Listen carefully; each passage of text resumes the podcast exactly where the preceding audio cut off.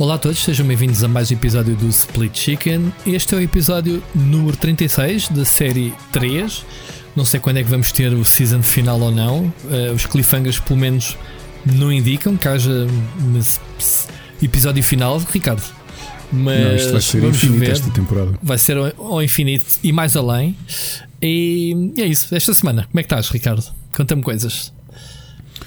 Estou bem, estou um bocado afetado, como já deves saber desde a tua live, pá, porque andava aqui armado em esperto a dizer: é pá, este ano não tenho alergias nenhumas, não sei o que é que se passa. E as alergias, pensa, disseram assim: espera aí um bocadinho, puseram as mãos no ar, fizeram aquela bola universal do Son Goku yeah, durante yeah. dias. Yeah, yeah. Bomb Spirit, assim Spirit bola, Bomb, Spirit Bomb. Spirit, o Spirit Bomb, sim, uh, assim gigantesca e tiraram bem. Quinta acordei sei lá, meu, houve, nem mal consegui abrir os olhos, cheio de comichão.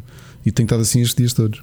Muito, muito, muito afetado. E, e, assim afetado foste fazer uma live na sexta-feira no, no, canal do Split só para assustar as, as criancinhas que vêm a live à noite, não é? E eu a pensar, epá, isto, isto vão ser só uns 10 minutos. que tiveste, engano. Tiveste lá aqui a 3 horas, é, é, o que a gente diz sempre na, na nossa, no nosso podcast.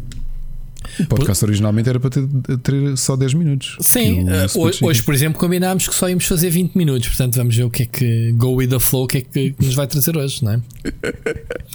Muito bom. Então, Ricardo, e a nossa semana? Nossa semana correu bem, já agora um PSA, pessoal. Sabem que nós estamos aqui a zelar pelo, pelo vosso futuro e o nosso regresso à normalidade assim que possível. E não, não vou falar com o fato dos números de Lisboa estarem bem piores e muito disso ser graças de certeza. Porque é que será, não é? Às comemorações do Sporting. Continuo a achar que não estão tão más como eu achava que iriam estar, sinceramente. Mas pronto, isto é outro, outro assunto. Não, não estão mal, uh, já, já, já, se pensa fechar Lisboa, não está mal. Pronto, está tudo. não, eu pensava que isto ia estar nos mil e tal já hoje. Portanto. Ok. Essa é é minhas, essas é que são as minhas contas. Bem, o que é que eu ia dizer? Como vocês sabem, nós temos estado aqui a tentar fazer updates a nível de vacinação. Um, saiu uma atualização no final da semana passada e portanto, aquilo que nós tínhamos dito que iam baixar de 5 em 5 anos por semana vai ser diferente. Na próxima semana, uh, entre os 40 e os 49 anos, já vão poder fazer autoagendamento. Eu posso fazer? Okay. Sim, para a semana. E daqui a duas semanas está planeado dos 30 aos 39, porque a ideia da DGS é vacinar as pessoas entre os 30 e os 50 em simultâneo. Okay. Portanto, amigos. Olha, está, não, não, sabia, não tinha visto. É, está muito para breve podermos uh, avisar aqui que já fomos vacinados e pôr fotos no Split Chicken, no Twitter e coisas do género, nós a apanhar a vacina. Um. Se der fazer um episódio especial a apanhar a vacina, que aquilo sempre tens que ficar meia hora à espera para ver se, se, se corre mal. Podemos fazer uma live, por exemplo. Uma live, sim. sim uma live, vou levar pica. Pronto, vai ser brutal. Agora faz lives por tudo e por nada, não é? Portanto, Exato.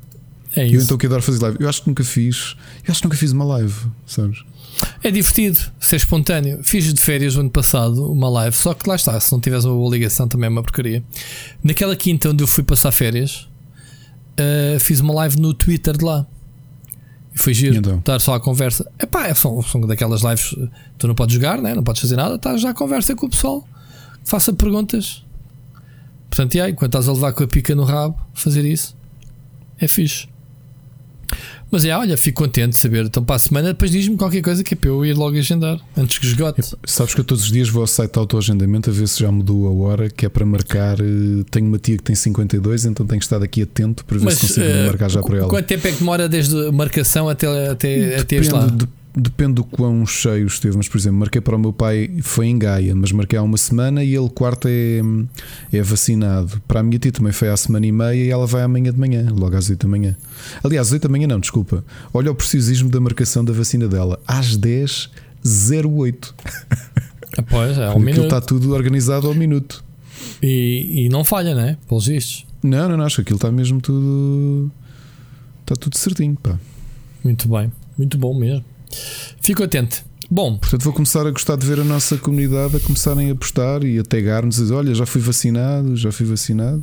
Não, isso é fixe. É para ver se em outubro ou novembro fazemos tô, o primeiro tô, encontro do, da tô, comunidade de Split Chicken. Estou farto de ver os velhos de, a meterem fotos no Facebook uh, com os braços todos cheios de, de verrugas e de peles uh, uh, todas as coisas. A mostrar a vacina. Tem que ser assim malta jovem.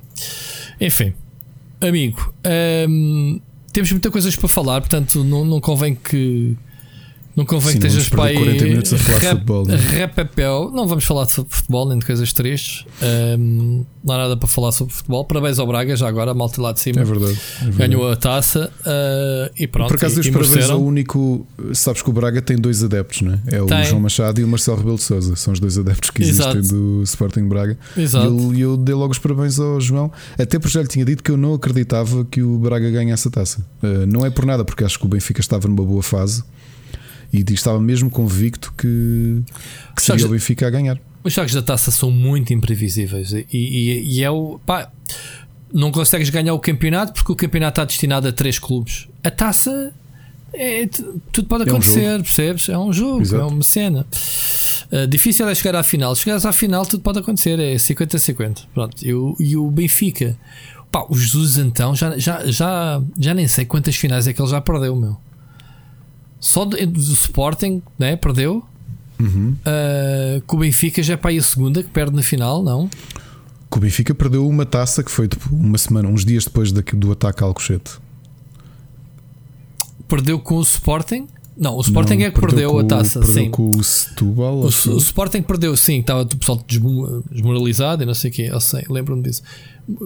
Foi, foi isso. O Jesus já perdeu, pá, nos últimos anos, du- pelo menos duas perdeu, de certeza. Se Perdeu já uma terceira também com o Benfica, naquele ano Tinha que perde tudo aos final da 93. taça. Naquele, E, sim, naquele ano que perde tudo aos 93 foi a taça também, não é?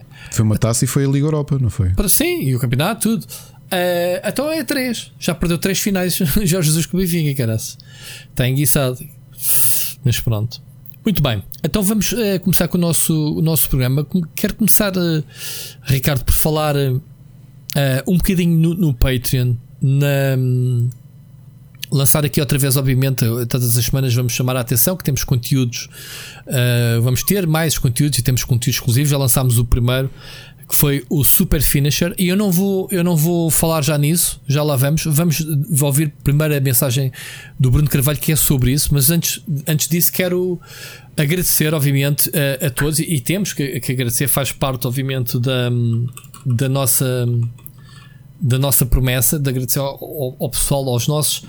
Já quantos temos Ricardo? 13 13, 13 Patreons? Epá, ah, muito fixe muito fixe a adesão ahm, nos vários tiers que propomos. Ah, Estamos a pensar um, ah, um- um- ainda há bocado estivemos a falar sobre isso, um tier que meta merchandising, portanto andamos a, a tentar ah, pessoal que seja mesmo fã pronto, do, do, do, do podcast possa ter obviamente acesso a uma lembrança. Ok? Porque sinceramente acho que não há ninguém e digam isso depois nos comentários depois de ouvir este episódio. Pá, digam-me uma pessoa que não quisesse uma t-shirt desse mítico wrestler, o Rude Parreira. ninguém.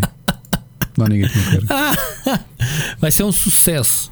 Suc sucesso. Vais ver. Olha, de repente o merchandise aquilo ser quase colecionável. Já viste? Vai ser numerado e tudo, mesmo. Vai ser uma coisa. Ixi, E já estou aqui a pensar em cenas com direito a autógrafo, quem quiser, assim, umas carreta na t-shirt, assim mesmo à rude.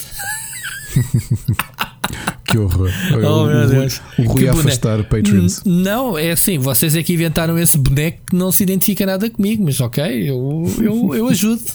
Eu ajudo a alimentar o monstro.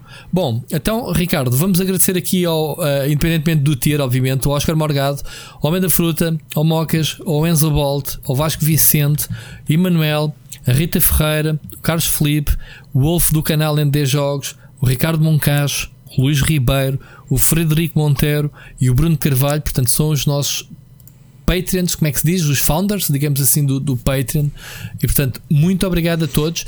Queria aproveitar por dizer que até o fim do mês vamos ter um passatempo eh, fixo que já foi até lançado, que é o Resident Evil 8 para o Stadia. Portanto, todos podem jogar independentemente da plataforma, como sabem, telemóvel, PC, micro-ondas, desde que tenham um browser para ligar à net. Já aqui eu, eu já vos mostrei como é que os jogos correm bem no Stadia. Portanto, será um bom jogo para testarem o Stadia. E portanto, vai ser de sorteio direto a, a, a pessoal que tenha o tier respectivo. Eu agora aqui de cabeça não sei. Uh, como é que é? Penso que é a partir do segundo, não é? Ricardo, não tenho a certeza. Uh, portanto, vai ser sorteio direto. A gente vai postar logo o resultado. Ou não sei como é que a gente vai fazer eh, em termos de. Como é que se diz, Ricardo? De transparência. Pá, não sei, vamos arranjar maneira, mas não é preciso participar em nada. Portanto, as pessoas, as pessoas que já estão neste tier têm acesso direto ao, ao, ao sorteio ou whatever, Sim. mecânica que a gente utiliza. Sim, Entretanto, o, o, o, mais provável, o Rui estava a alertar para algo. Eu tinha-lhe sugerido ser no último sexta ou último sábado do mês, mas o Rui lembrou-se bem que é possível alguém inscrever-se no dia 31. Portanto, a minha sugestão é Exato. é inversa, que é se calhar o sorteio é feito na primeira sexta ou no primeiro sábado do mês, mas referente ao mês, mês anterior. Passado. Quem, quem, quem, se inscreveu nesse mês, pronto, tem acesso. Depois, quem renovar eventualmente e quem entrar no novo no, no próximo mês, junho, já estará, obviamente, apto para participar no, no passatempo desse mês. Temos, Ricardo, uh, corrige-me se estiver errado, provavelmente um segundo jogo de passatempo ainda sim. este mês. Sim, mas há de ser um surpresa, um, né? Sim, um passatempo mais imediato porque a, a, redenção do jogo tem tempo limitado. Okay. Mas provavelmente hoje que vocês estão a ouvir o episódio uhum. há novidades, eh, já deve estar no, no, no, site do Patreon este, este jogo adicional. E se for, vamos ver. Parece-me um, um, título acabadinho de sair, também um AAA. Portanto, vamos ver qual é. Muito fixe. Epá, uma coisa gira que também podemos fazer é este, este código extra, Ricardo, logo vemos se, vale, se, se funciona ou não. First come, first save, né? temos lá o código para Patreons e quem for o primeiro a resgatar também acho que era uma gira, coisa gira. Pessoal mais atento, digo eu, não sei. Temos que fazer esta forma mais. Eh, não é o principal, é este bónus. Não é, sim. Ricardo? Este bónus, sim, sim, porque tem essa urgência uh, de redimir. Muito bem. Um, Pronto, e queria reforçar então um obrigado a todos que, que, pá, que depositarem e tenho a certeza que, que temos conteúdos um, pá, previstos que vão, vão recompensar aqui os tiers assim mais elevados que o pessoal tem, tem feito. Se queres acrescentar alguma coisa, Ricardo, vamos ouvir a, a, a mensagem entretanto depois do Bruno. Bruno. É? Uhum. Então vamos lá ouvir. Bruno Carvalho. Olá, boa tarde aos dois. Antes de mais, uma nota sobre o, o programa anterior, queria agradecer aos Seixas pela resposta da mensagem e dizer também que concordo completamente com ele. Uh, opa, aquele argumento do Fortnite, pronto, partiu a loiça toda. Uh, segundo ponto, Super Finisher. Uh, opa, sem palavras, vocês são uns grandes malucos. Uh, depois de nos darem 3 horas e 28 de podcast, uh, ainda temos um miminho de 1 hora e 44 de Super Finisher que, que, foi, um, ehm, que foi fabuloso. Pá, uh, começar logo pela entrada, que agora eu peço desculpa, mas vou dizer uma asneira, mas quando começou a intro só me saiu um foda-se. Que grande música. Um, ehm, logo, logo aí começou logo a rebentar, eh, vi logo que aquilo estava logo a um nível altíssimo.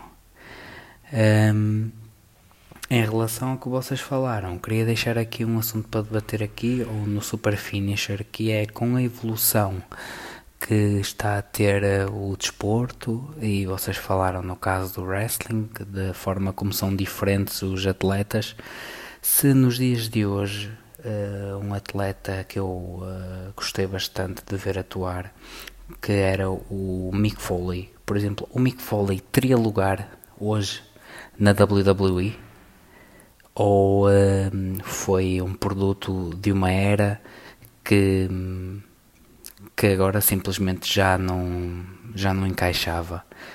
Queria-vos também perguntar onde é que vocês estão a seguir a WWE eh, se é no WWE Network ou, um, ehm, ou noutros lados, que eu sinceramente não, não sei onde é que isso se pode ver, só, só conheço o WWE Network, nem sei se há algum lado onde passa indeferido ou, ou mesmo na, na televisão por cabo.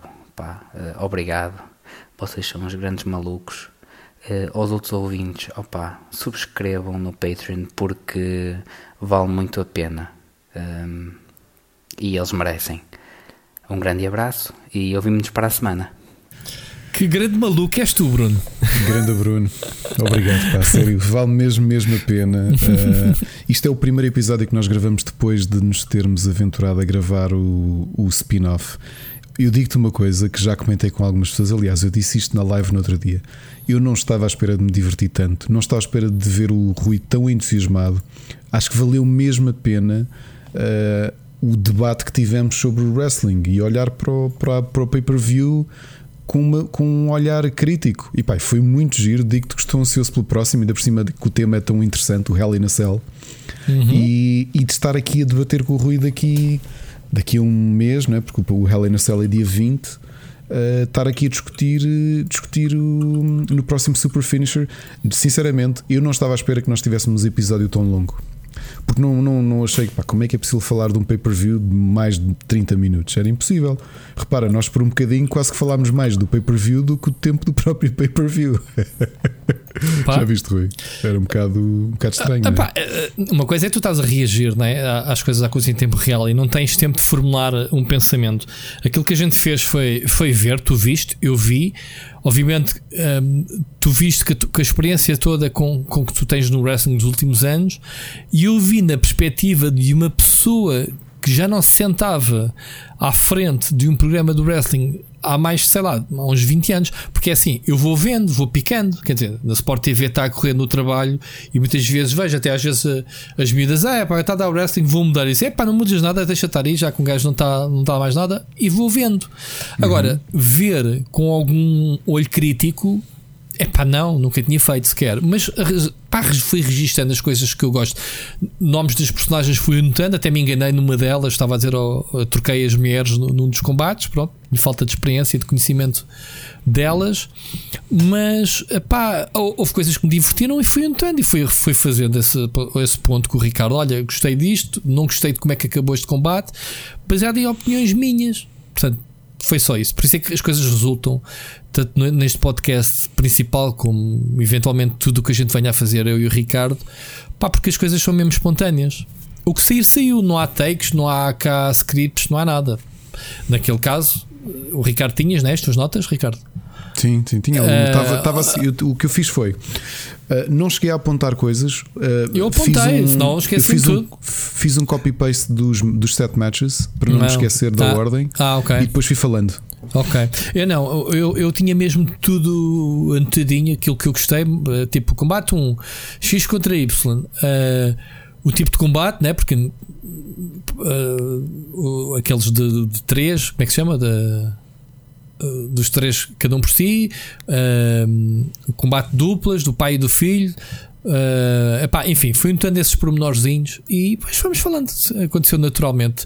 Bruno Carvalho, tenho a certeza que o próximo, se calhar, não vai ser tão fixe, porque já estamos com aquela fasquia tipo aí foi tão bom o outro e agora como é que vai ser? Hum, Pá, mas acho que não, acho que vai ser porreiro. Prometo que vou dar o, o, o meu máximo e, epá, e, e também gostei. Atenção, não foi frete. Aliás, já aqui, quando é que falámos nisso? Falámos na live. Uh, o Ricardo estava a dizer que queria fazer isto sozinho, pronto, porque eh, eu ia só servir para, para interagir com ele. E eu decidi, obviamente, que se é para fazer, vou fazer a sério e vou, vou ver também e, e, e, e falamos. Basicamente foi isso. E obviamente Olha, nem nós estávamos à espera que fosse tanto tempo, calhou. Pronto. Olha, eu tenho andado a assistir uh, na Sport TV Uhum. Uh, como sabes, ainda tenho a Sport TV, tenho uhum. andado a assistir, porque ainda por cima é comentado por um, por um grande amigo meu, Jorge Botas, uh, metaleiro, também uh, autor do, do, do, programa de rádio de metal da Antena 3, ele é, ele é da RTP e faz ali uma perninha já há muitos, muitos anos no, na WWE, na Sport TV. E, e, costumo ver costumo ver aí portanto enquanto enquanto tiver a subscrição quando terminar a subscrição pá, vou ver porque acabou o campeonato, ainda tenho até dia 16 de maio para ver e a seguir. Não sei, vamos ver pela internet como é que se. Como é que se eh, ah, ah pai, a, a, gente, a, gente, não precisa dizer como é que se vai ver, porque é feio, mas yeah, quem quer ver, vê, caraças. É mesmo assim. Uh, consumo próprio, como costuma-se dizer. Uma pessoa procura. Uh, o primo americano normalmente tem sempre, Ricardo, não é? Há pessoal que diz que foi ver a live do Inácio, não sei. pergunta, pergunta por aí, não há outra maneira de, de expor isto. Uh, infelizmente não é algo que esteja aberto cá, não é? Ricardo, isto não se pode chegar lá e pagar, para não, ou pode-se? Eu não tenho a certeza se no WWE. É que eu uma uh, vez entrei e tentei fazer qualquer coisa sobre isso e estava não, bloqueado por é região, não, não dava para agora, Sim, o problema agora é o Peacock. Ah, Porque não, não esqueças cá. que desde, desde 18 de março, que, desde o Fastlane, que passou tudo para Peacock. Ok. Ok. Pronto. Ok. Olha, Eu acho que vou, vou, vou aproveitar já, uh, porque eu acho que o Super Finisher nós vamos estender, vamos dedicar-nos muito ao Hell in a Cell e obviamente que um, que um wrestler histórico como o Mick Foley, que tu deves lembrar dele também, uh, não, não vai vir ao assunto, portanto eu acho que vou aproveitar para responder aqui. Uhum. O Mick Foley não faria sentido no, no na WWE desde, uh, deixa-me precisar-te o dia, desde 22 de julho de 2008. E o que é que foi de 22 de julho de 2008? Foi quando um, a WWE passou a ter a sua programação com o rating PG, portanto, Parental Guidance. O que quer dizer que tudo o que existia antes de mais violento, não esquecer que nós tivemos a Aggression Era, tivemos a Ruthless Aggression Era, tivemos a, a Attitude Era, a, ou seja, que era tudo muito mais visceral, muito mais violento, o sangue era era, fazia parte da, da, da, coisa. Tinhas a ECW, que era o Extreme, o Extreme um, Championship Wrestling, que pertencia à WWE e que era a versão hardcore. Não, é? não tão hardcore como o, o Deathmatch Wrestling que falámos no outro dia, mas hardcore. E, e portanto, o Mick Foley é sobretudo não tu olhas para o Mick Foley e tu te lembras dele, lembras-te, não é? Dele ser um brilhante tecnicista ou de ser uma figura esbelta, que não tem nada a ver. Lembras-te porque ele é capaz de ser a maior figura ou figura que mais fez pelo hardcore wrestling, portanto, por coisas extremas. Lembras-te que os combates com ele eram, que é uma coisa que entretanto a WWE proibiu, combates com com com tachos, com, com a taxa, estás a ver? Com, com Lembras-te que as cenas tu usas para, para, para prender papéis ao. A, a, a, Agrafadores? Não, pá, não. Aquele, aqueles picos que tu tens depois tem uma, uma rodinha amarela. Como é que ele se chama em português? Pen, uh, como um, é que se chama aquilo? Um pin, um tacho. Um tacho, não é? Sim, sim, já, já percebi, já percebi. Um pionés. Quantos? Um, um pionês, obrigado. Um pionês, Sim, bolas. Isto, okay. isto, pronto, já, vou, já estou a ver que vão gozar com isto. Uh, os combates que era frequente, que era com pioneses no, no chão e a malta a cair ali de costas e ficar com ah, o corpo sério? todo espetado. Mas, Sim, mas, isso era muito frequente. Mas por causa deste gajo?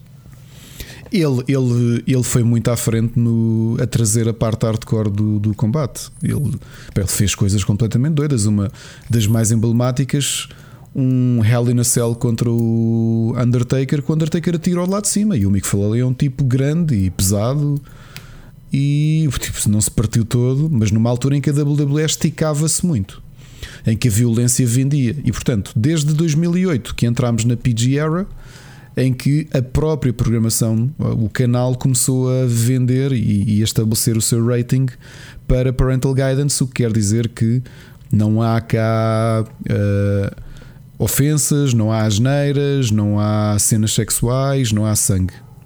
Mas eles aleijavam-se mesmo nesta, nesta, nesta era, man. É pá, sim, sangravam. Tinhas os sangramentos por, por, por, porque acontecia e outros pelos cortes, que também é uma coisa que a própria WWE parou, porque tu tens muitos. Olha, por exemplo, aquele. Aquele wrestler que eu disse a semana passada que tinha morrido, que foi um dos mais hardcore e dos mais violentos e, e maus, em alguns aspectos maus, porque ele gostava de fazer mal tu vês as imagens dele já com 50 e tal anos e ele tem a testa típica de muitos wrestlers do hardcore, que é tem a testa toda enrugada, parece o queixo do Thanos. Ok. Porquê? Porque a tática que aquela malta hardcore, como, como o Dusty Rhodes também foi e, e muitos outros, tinham lâminas no, no, nas pulseiras, lâminas de, da barba, estás a ver? Aquelas horizontais. Uhum. E então, ao meio do combate, cortavam-se na testa. Ok, para sangrar. Okay. Para sangrar. E então a ideia era, pá, por isso é que vês aquelas imagens dos combates hardcore deles com a cara completamente vermelha de sangue vivo, que não é. que é mesmo sangue, mesmo, mesmo sangue. Ou seja, fazem uns cortes profundos na testa verticais, por muito que aquilo não. não eles não vão morrer com aquilo, mas garanto que ainda perdem um sanguezinho interessante para ficarem todos cobertos de, de, de sangue, estás a perceber? E portanto, o Mick Foley já não fazia sentido nos dias de hoje, porque porque ele vendia pelo, por ser tão hardcore. Os personagens todos que ele teve, ainda no tempo do Hulk Hogan, não é? depois teve o Mankind, que era aquela figura com a máscara de cabedal, que depois tinha a mão que era uma meia, que ele era uma espécie de serial killer, e então aquilo era tudo um bocado assustador, muito agressivo. Isso já não existe nos dias de hoje. Portanto, ele nos dias de hoje já não faria sentido. Tinha de ir para outra marca, Uh, Estou a ver a tal cena do Hell in the Cell, o o Undertaker a mandar lá de cima. Estava aquele cá em cima da mesa e cai, mas pá, para. mas, uh, pronto. O Percebes? Undertaker. O Undertaker. Pronto. Faz-se bem. mas sim, esta ideia do hardcore já não, já não faria sentido. Na WWE, e aliás, aquilo que eu tenho visto, hum, digamos que piorou desde março, porque desde março, como dissemos aqui, a WWE está a fazer acordos com a Peacock. E portanto, eles ali querem o conteúdo, eles estão até a limar. Depois das lives, eles limam muito bem o, o que fica gravado. Ok. Editam, editam cenas. Edit- editam por pá, sei lá, coisas que se possam ouvir ou alguma coisa que possa resvalar ali um bocadinho, aquilo é retirado. Mas pronto, mas é assim: veres o Mick Foley com um bastão, de um taco de beisebol, enrolado a arame farpado, a afiembrar em noutros wrestlers, já não vês. não vês. Pois. Não vês isso. E vias isso na WWE. Foi vendido ao Negan, a Lucille. Portanto, Exato, olha, é isso, é isso. é isso isso mesmo. Boa resposta, pronto. Olha, não, não ficou uh, para o Super Finisher, fica aqui a resposta. Portanto, mal- malta, diz, diz. E mais uma vez, ó Bruno, obrigado pelo teu apoio. É, é- é tão, é tão importante para nós, eh, pessoas como o Bruno e como todos os outros. Não, não falo só das pessoas que subscrevem o Patreon, porque não, obviamente nós agradecemos muito esse, esse, esse investimento, esse, esse carinho, eh, mas também toda a gente que ao longo destes eh, 101 ou 102 episódios. Oficiais ou não, eh, que nos têm acompanhado e semanalmente e respondem e mandam mensagens, e é interessante e fico muito contente de nós termos feito este conteúdo adicional e, e- e ter correspondido às tuas expectativas. E portanto não, não posso deixar de ficar feliz e sei que o Rui também. Uhum. E eu só vos posso dizer uma coisa: a quantidade de vezes que eu e o Rui, eh, que até normalmente durante a semana falamos muito pouco, porque temos vidas completamente sei lá. eh, completamente ocupadas, mas volta e meia eu mando-lhe mensagem e ele também manda mensagem assim: pá, estou mesmo entusiasmado, Yeah. Eh, estou mesmo cheio da pica. Mais, o, mais o. Ricardo, fica aqui registado. É verdade. Mais, mais Pá, o porque Ricardo. fiquei, fiquei, fiquei. Ricardo está muito entusiasmado com, com, com, com o podcast, não é com, o- não é com o Patreon nem o Super Finisher, mesmo com o Não é podcast em geral. podcast, é, estou, estou, estou, estou sim Yeah. senhor e estou, estou, quero fazer mais coisas e, e, e temos a ideia de gravar um, um conteúdo adicional para além daquele que, que Sim. prometemos Sim, e há sim. de ser para breve e digo-vos que estou muito entusiasmado para gravar esse episódio porque o tema interessa-me imenso Uhum. e, e portanto, mais uma vez obrigado. Sério, não, Muito bem. olha, é isso. Muito obrigado, Bruno. Olha, vamos então. ahm, foste tu que avançaste com este, podes introduzir aqui do Roblox. O que é que É passa? verdade. Olha, eu, eu não conheço muito o Roblox, aliás, o meu primeiro contacto a sério com o Roblox foi durante o confinamento, porque um amigo do meu filho dizia que passava muito tempo no Roblox, então nós instalámos É um- para ele ver. É um fenómeno tipo Minecraft. É um fenómeno tipo Minecraft, e é curioso que eu, quando vi o, o Roblox surgir, para mim ele era uma espécie de um jogo, um jogo de fazer jogos, um jogo de fazer experiências, de fazer coisas, não é? E uma coisa irónica que aconteceu, eh, e, e eu vi esta notícia cair pouco tempo depois de nós gravarmos o episódio da semana passada, é que a própria empresa, que neste momento obviamente já é uma empresa com alguma dimensão, a Roblox Corporation, eh, decidiu começar a apagar eh, a apagar as referências à palavra jogo do Roblox. Portanto, neste momento eles não querem associar o Roblox. eh, e novamente, relembra, Roblox Corporation começa e sempre foi considerada uma empresa de videojogos. Como- Que foi, começou em 2004. Uhum. Mas neste momento eles não querem conotar Roblox com, ahm, com videojogos. E, e é engraçado porque ahm, a The Verge, o site da Verge, até foi mais longe de fazer uma análise e perceber que há aqui pequenas mudanças que demonstram isso. Uma delas é, por exemplo, que ah, tu já não tens, ah, já não existe a palavra game. E a palavra, a, o- a tab de games já não existe, agora chama-se Discover, porque eles dizem é que aquilo não são jogos, são experiências feitas por jogadores.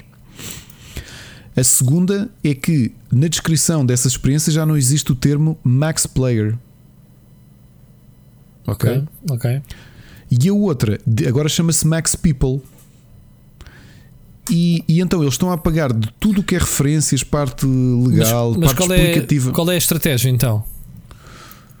Porque Se é eles que é. querem, querem, querem, querem olhar para isto como um fazedor de experiência. Eles dizem, eh, a frase oficial é: querem tornar isto, acham que isto representa melhor o que Roblox é, que é uma criação de espaços imersivos tridimensionais. Isso é a mesma coisa que o Dreams, não? Sim, mas o Dreams não tem, não, tem, não tem vergonha de se assumir como uma plataforma de videojogos feito por um estúdio de videojogos. O Roblox está mesmo a apagar esta referência. Eles não querem ser considerados uh, videojogo. Mas espera lá uma coisa, mas, mas isso tem que haver uma estratégia por trás, é, porque vendem mais assim, é? Olha, um argumento que, um argumento que a The Verge deu para isto é que acham que isto pode ser decorrente de uma história antiga que eu e tu temos trazido quase todas as semanas. Ok? E o que é que isto é? Eu não sei se isto não, são, não é a própria uh, companhia que é grande. Novamente, a Roblox Corporation é muito maior do que. Do que é grande, eles estão é? com uma avaliação atual de. Como é que é? 41.9 billion um, dollars. Portanto, obviamente que já é uma estrutura grande. 49? 41.9, portanto, quase 42 uh, mil milhões. Mil milhões, exatamente. É muita guita, sim. Agora, aqui uma curiosidade é que a comparação que fazem e vem, vendo mais ou menos o, o timing, o que a The Verge avança é que é possível que isto tenha alguma coisa a ver com a disputa legal que existe entre a Epic e a Apple. Certo. Porquê?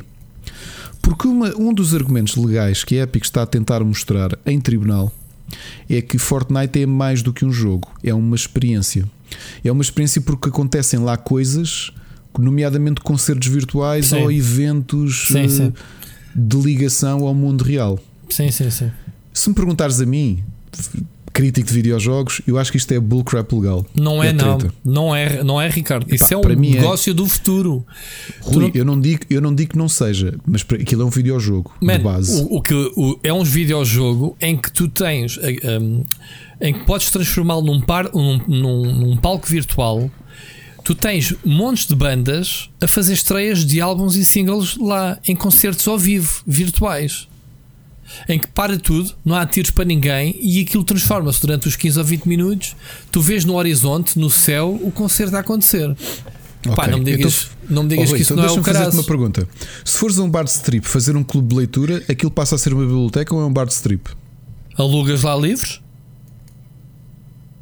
Tu, tu tiras bilhetes para concertos no Fortnite? Mas podes tirar eles não, o eles estou a dizer não, é, não fizeram, hoje, mas pode-se vender. Hoje, lá, hoje, quando tu tens hoje um o público, Fortnite, o Fortnite é um videojogo. É, mas também mas, mas podem dizer que é mais que um videojogo. Não estou a mentir, caraças. Ricardo, aquilo dizer, é uma máquina promocional. Tu repara, tu, imagina, tu tens. Outro dia falei-te que o, que o Warzone tem 100 milhões de, de jogadores ativos, certo? Sim, uh, não quer dizer que estejam lá. Pronto, claro, agora é imagina é um... quanto é que tem o Fortnite. Quando tu tens um, um target, um, público desse tamanho, toda a gente quer meter lá dentro. O, o, o Fortnite é o jogo que mais product placement teve de sempre, uhum. todas as semanas. Ainda esta semana o que é que entrou? Esta semana entrou. Não sei. Super-heróis estão sempre a entrar, mas entrou. Ah, entrou. Entrou o NBA. Ok? Houve, oh, oh, Rui, a oferta do NBA eu... da semana passada no Epic Store foi acompanhada de skins da NBA. Estão sempre a é, meter de, eventos. De base, aquilo é um. É um aquilo jogo. é um videojogo. É um jogo, Portanto, é um Battle Royale. Por isso é que eu acho que este argumento que a Roblox tem de dizer de repente isto não é um videojogo, isto parece mais prepararem-se para o futuro do que propriamente uh, estarem a mudar alguma coisa agora. Porque assim, o Roblox entrou porque streamers de videojogos começaram a descobrir o Roblox e a promovê-lo. E de repente tiveste muitos miúdos a entrarem no Roblox e a brincarem anos, com ele. Aos é? anos, aos anos já. Isso é o Roblox e o Minecraft é, é tudo a mesma cena, meu. Os fenómenos são muito parecidos. Agora o Minecraft é maior, ok? Uh, e teve ali o push da Microsoft e não sei o quê. Mas o Roblox logo a seguir é um fenómeno, meu. Oh, oh, Rui, por, por, curiosidade, há três meses Agora é assim, a Roblox entrou na, na Bolsa de Valores. Exatamente. Então, isso eu disse é que eles estão taco a taco com a Electronic Arts e que ultrapassaram a Take-Two e a Ubisoft.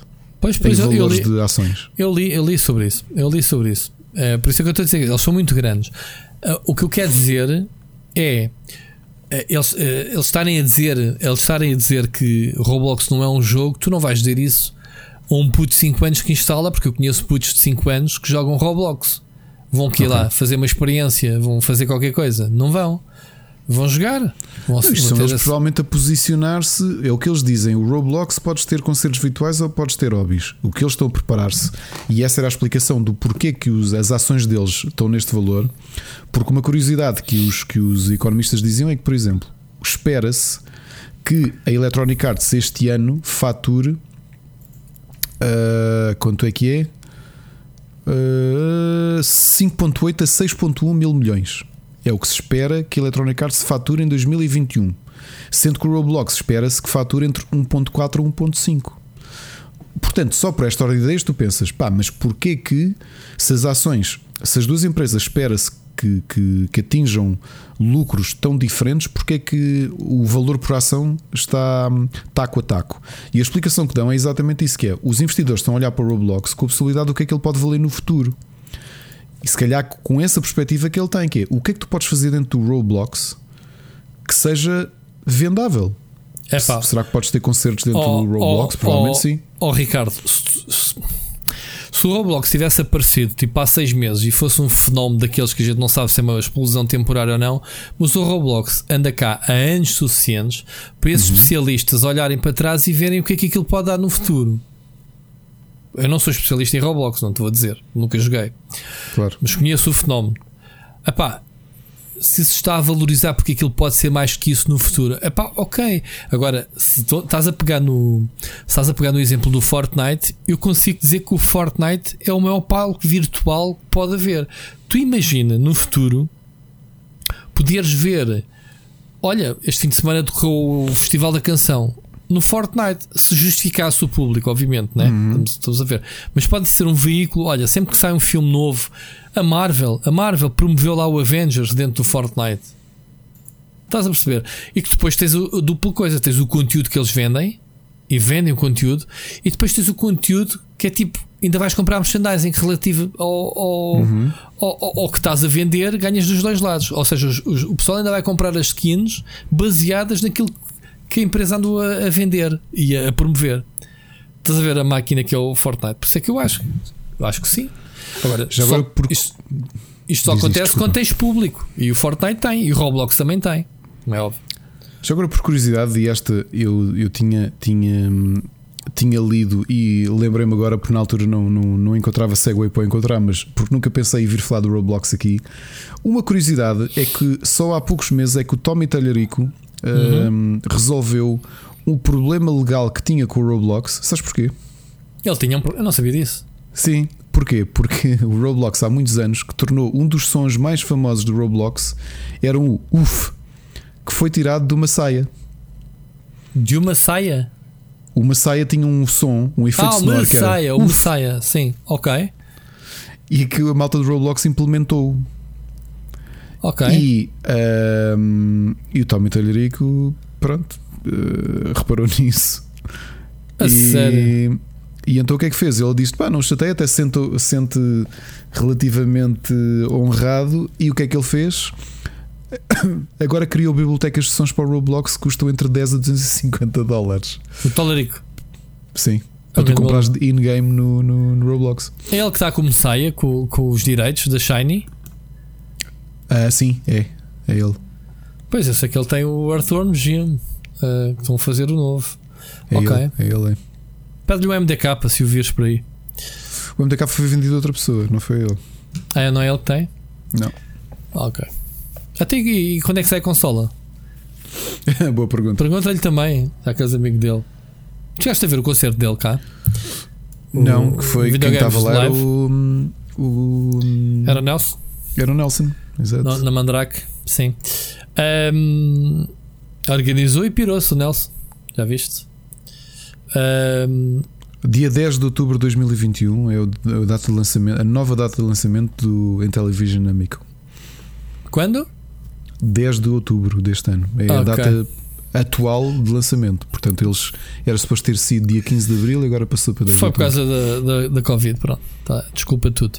Exato. Muito bem. Olha, esta Roblox não, não, não sabia uh, que andava neste, neste novo nesta nova cena, mas eu, pá, eu acho que respeito muito o Roblox. Eu conheço muita puta que gosta muito desta cena, meu.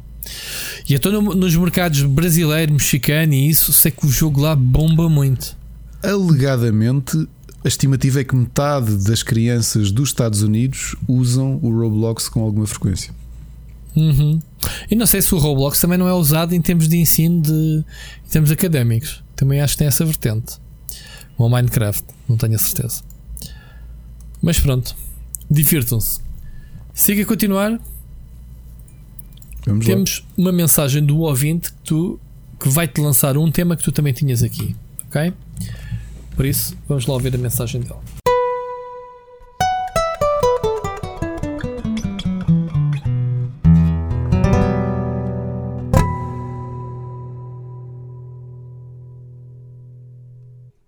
Saudações a todos, tenho a certeza que sabem quem fala. Parei por momentos o meu longo caminho, não só para aumentar a pateticamente baixa percentagem de público feminino que houve o Split Chicken, mas porque 2021 fez mais uma vítima. Desta vez um homem insubstituível no mundo do manga, Kentaro Miura.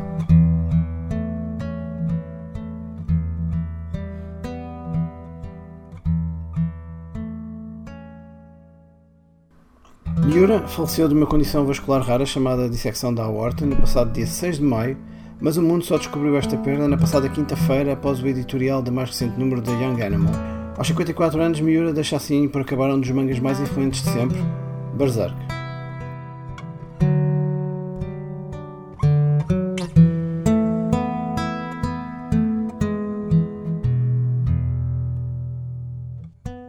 Tendo início a publicação do manga em 1989, tropecei eventualmente nos primeiros volumes do mesmo via um dos meus melhores amigos e assisti completamente incrédulo ao anime de 1997, na altura sacado na net em Real Media, que tocava apenas no arco de Golden Age.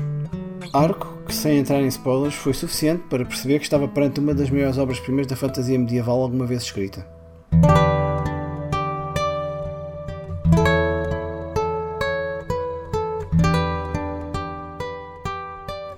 Não me vou alongar muito sobre Berserk, porque iria ocupar facilmente mais do que as 3 horas e meia do episódio de hoje, deixando apenas alguns exemplos da incrível influência do manga nos nossos bem-amados videojogos.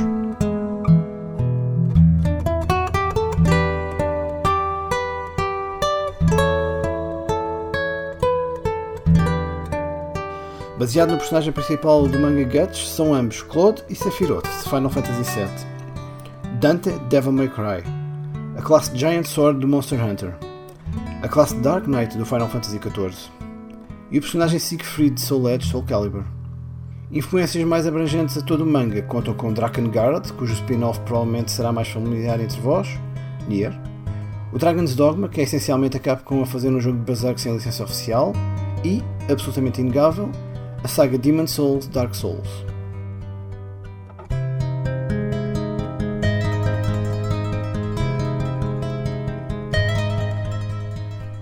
Prematura morte de Miura traz, pois, acima um dos maiores medos da minha vida. Uma raridade, pois não me costumo dar ao luxo de viver em medo.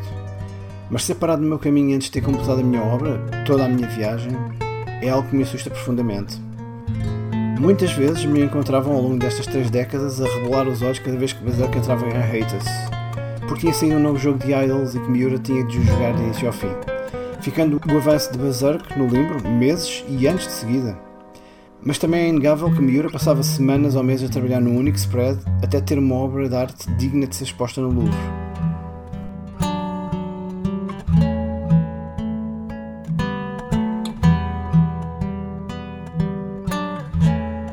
Não faço ideia o que será o futuro de Berserk. Sei que nada me bateu com força no Game of Thrones porque já tinha lido e visto tudo antes e muito mais violento em Berserk. É uma obra obrigatória para quem gosta de fantasia medieval europeia, ambos partilham de ser inspirados no mesmo período negro da história da Europa, a Guerra dos 100 Anos.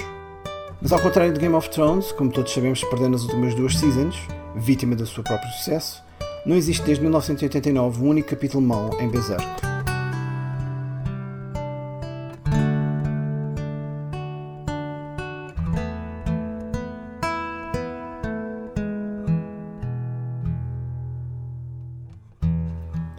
Ficam as minhas condolências à família e amigos, a sua obra vive em cada um de nós, milhões de fãs espalhados por todo o mundo. O meu nome é Siriu e a verdade está comigo. A verdade irá vos libertar. Ouvimos para a próxima desgraça. 2021 nem vai a meio e já me esgotou completamente a paciência.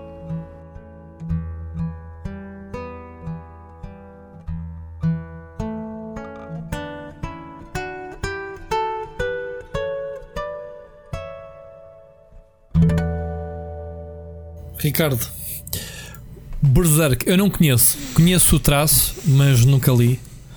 Um, obrigado, Sírio, pela tua mensagem. Sempre sentida, como sempre. O que é que dizes, Ricardo?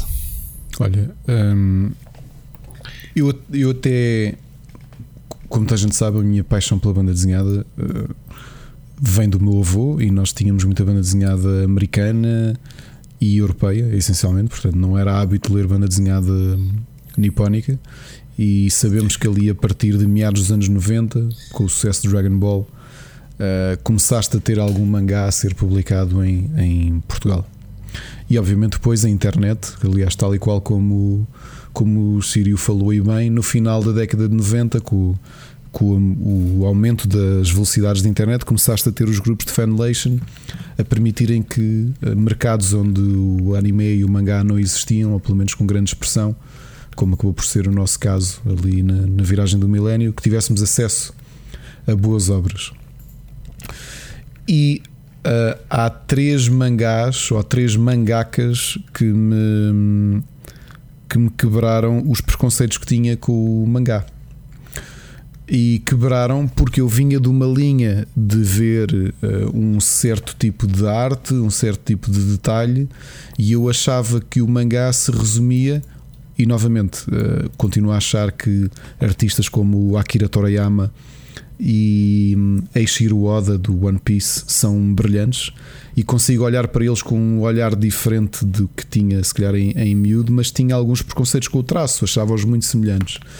Mas de repente há três autores que uh, quebram tudo isto. Um deles, obviamente, é o Kentaro Miura com Berserk, que eu fiquei perfeitamente babado. Eu que sempre tive paixão por arte final e arte final na banda desenhada, entenda-se a passagem a preto e branco do, do, do traço. Uh, isso é um processo em si mesmo. Isso é a parte que mais me apaixona de, de, do desenho e da ilustração e da banda desenhada. Uh, durante muito tempo gostei de fazer arte final para colegas e aprendi muito ao tropeçar ali no início da minha faculdade com um amigo meu passa-me um PDF uh, ah, de Berserk do Kentaro Miura. E eu fiquei pasmado, ou seja, estamos a falar de eu parar para analisar tudo aquilo que ele estava a fazer a nível de traços, de sombras, a preto e branco. E apaixonei-me desde então com o Guts, o protagonista desta banda desenhada para adultos, porque é altamente violenta, altamente visceral. É uma série de fantasia negra, inspirada na Europa medieval, como é óbvio é um dos autores, é uma das bandas desenhadas, eh, um dos mangás mais vendidos eh, de sempre. Estamos a falar de. Os números recentes indicam para cima de 50 milhões de cópias. A Dark Horse, por exemplo, fez adaptações para o mercado americano, porque sabiam que havia público para ali. E é verdade que para quem segue, um, aliás, eu falei do Kentaro Miura, uh, referi também os outros dois nomes que eu. Há, há, três nomes que eu normalmente apresento aos meus alunos de ilustração na Sociedade Nacional de Belas Artes, um, quando falo de mangá uh, muito denso e mangá onde dá para aprender com a, com a complexidade da, da, do storytelling visual.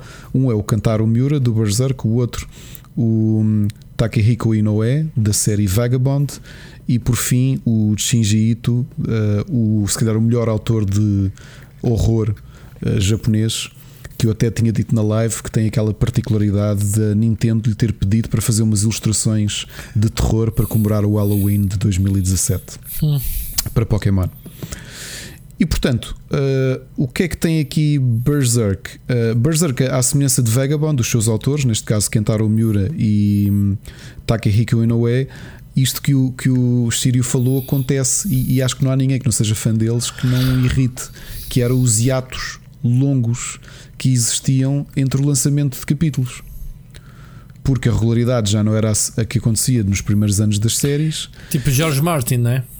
Isso, pá, tipo, lança agora, por exemplo, Vagabond, que é o do Takahiko Inoue, lançou um capítulo em 2017 e agora espera. E é óbvio que nós sabemos que, ao contrário de, de outros mangás, e os mangás, para quem sabe, especialmente aqueles que estão na, na Shonen Jump e revistas similares, são histórias semanais, o que quer dizer que os autores estão a trabalhar em 18 a 20 páginas por semana, o que é um trabalho hardcore eu acho que a maior parte dos autores de banda desenhada que eu conheço ocidentais não iriam aguentar o ritmo de trabalho japonês, mas há uma série de atalhos que permitem que isso seja possível.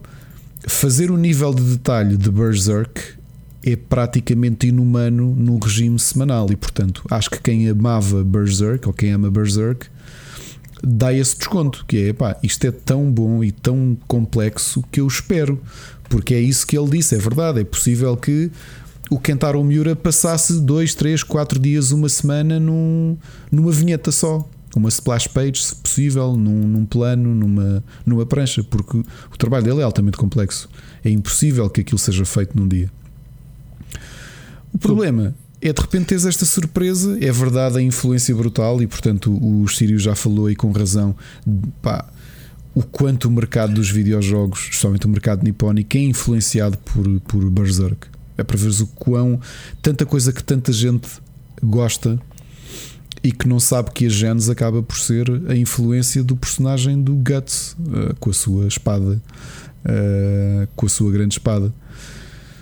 E portanto, problema é que tu, eu já estava habituado com este ato. Eu acho que o último capítulo, do, se bem me lembro, o último capítulo que li de Berserk foi em 2018. Há muito tempo que não saía nada e de repente, do nada, receber esta notícia, ele morreu. Um, ele morreu já foi de repente foi algo prolongado? Foi, foi, foi de repente, foi de repente, com 54 anos, portanto ainda é mais chocante neste aspecto.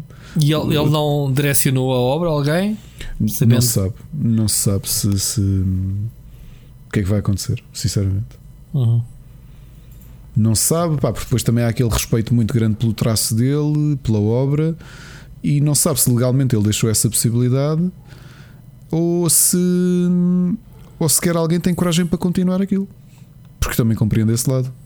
Claro. Ele é tão adorado com, com devida comparação para uma coisa que toda a gente conhece. Imagina que, que o, o Akira Toriyama tinha ficado impossibilitado de terminar Dragon Ball Z. Dragon Ball Z, imagina, agora vai ser outra pessoa qualquer a terminar. Provavelmente iam, iam sentir chocados. E foi o que aconteceu com o GT. Chama-se GT. Pronto. Uh, eu continuo a achar que o GT não é tão mau assim. É pá, estou a falar do modo geral. De um claro, modo geral. Uh, mas uh, ficam-nos estes 200 e qualquer coisa capítulos que ele desenhou e escreveu. Se não tiver continuação, vamos ficar com um Berserk inacabado e não, não lhe deixa de lhe tirar a aura de ser uma das melhores bandas desenhadas da história. Não estou, não estou a dizer mangás, estou a dizer uma das melhores bandas desenhadas da história, sem qualquer dúvida.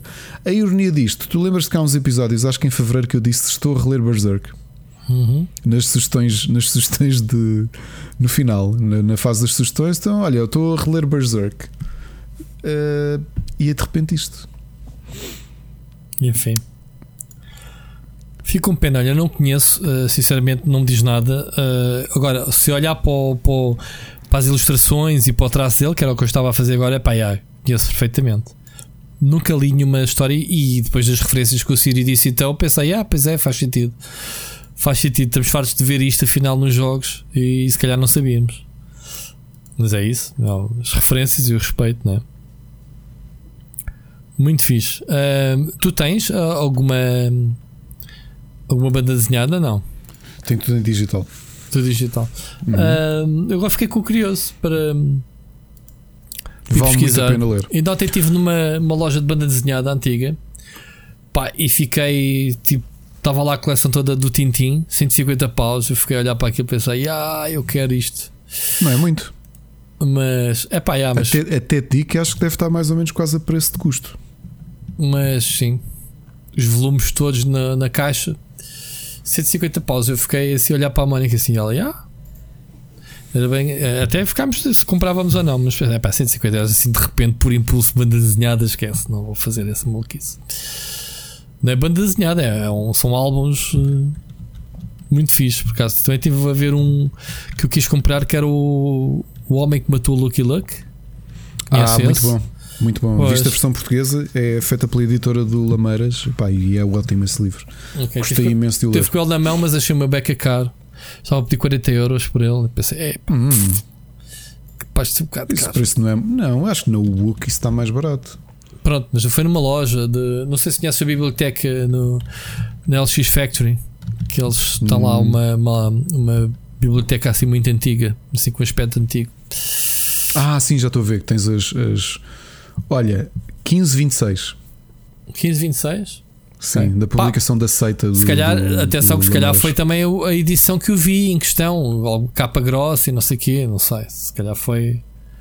Foi qualquer coisa. Eu nem, nem, nem me lembro se aquilo estava em português ou em inglês. Sinceramente, já nem me recordo. Mas pronto. Ainda assim, 40 euros por uma, por uma, por uma hardcover de uma BD recente.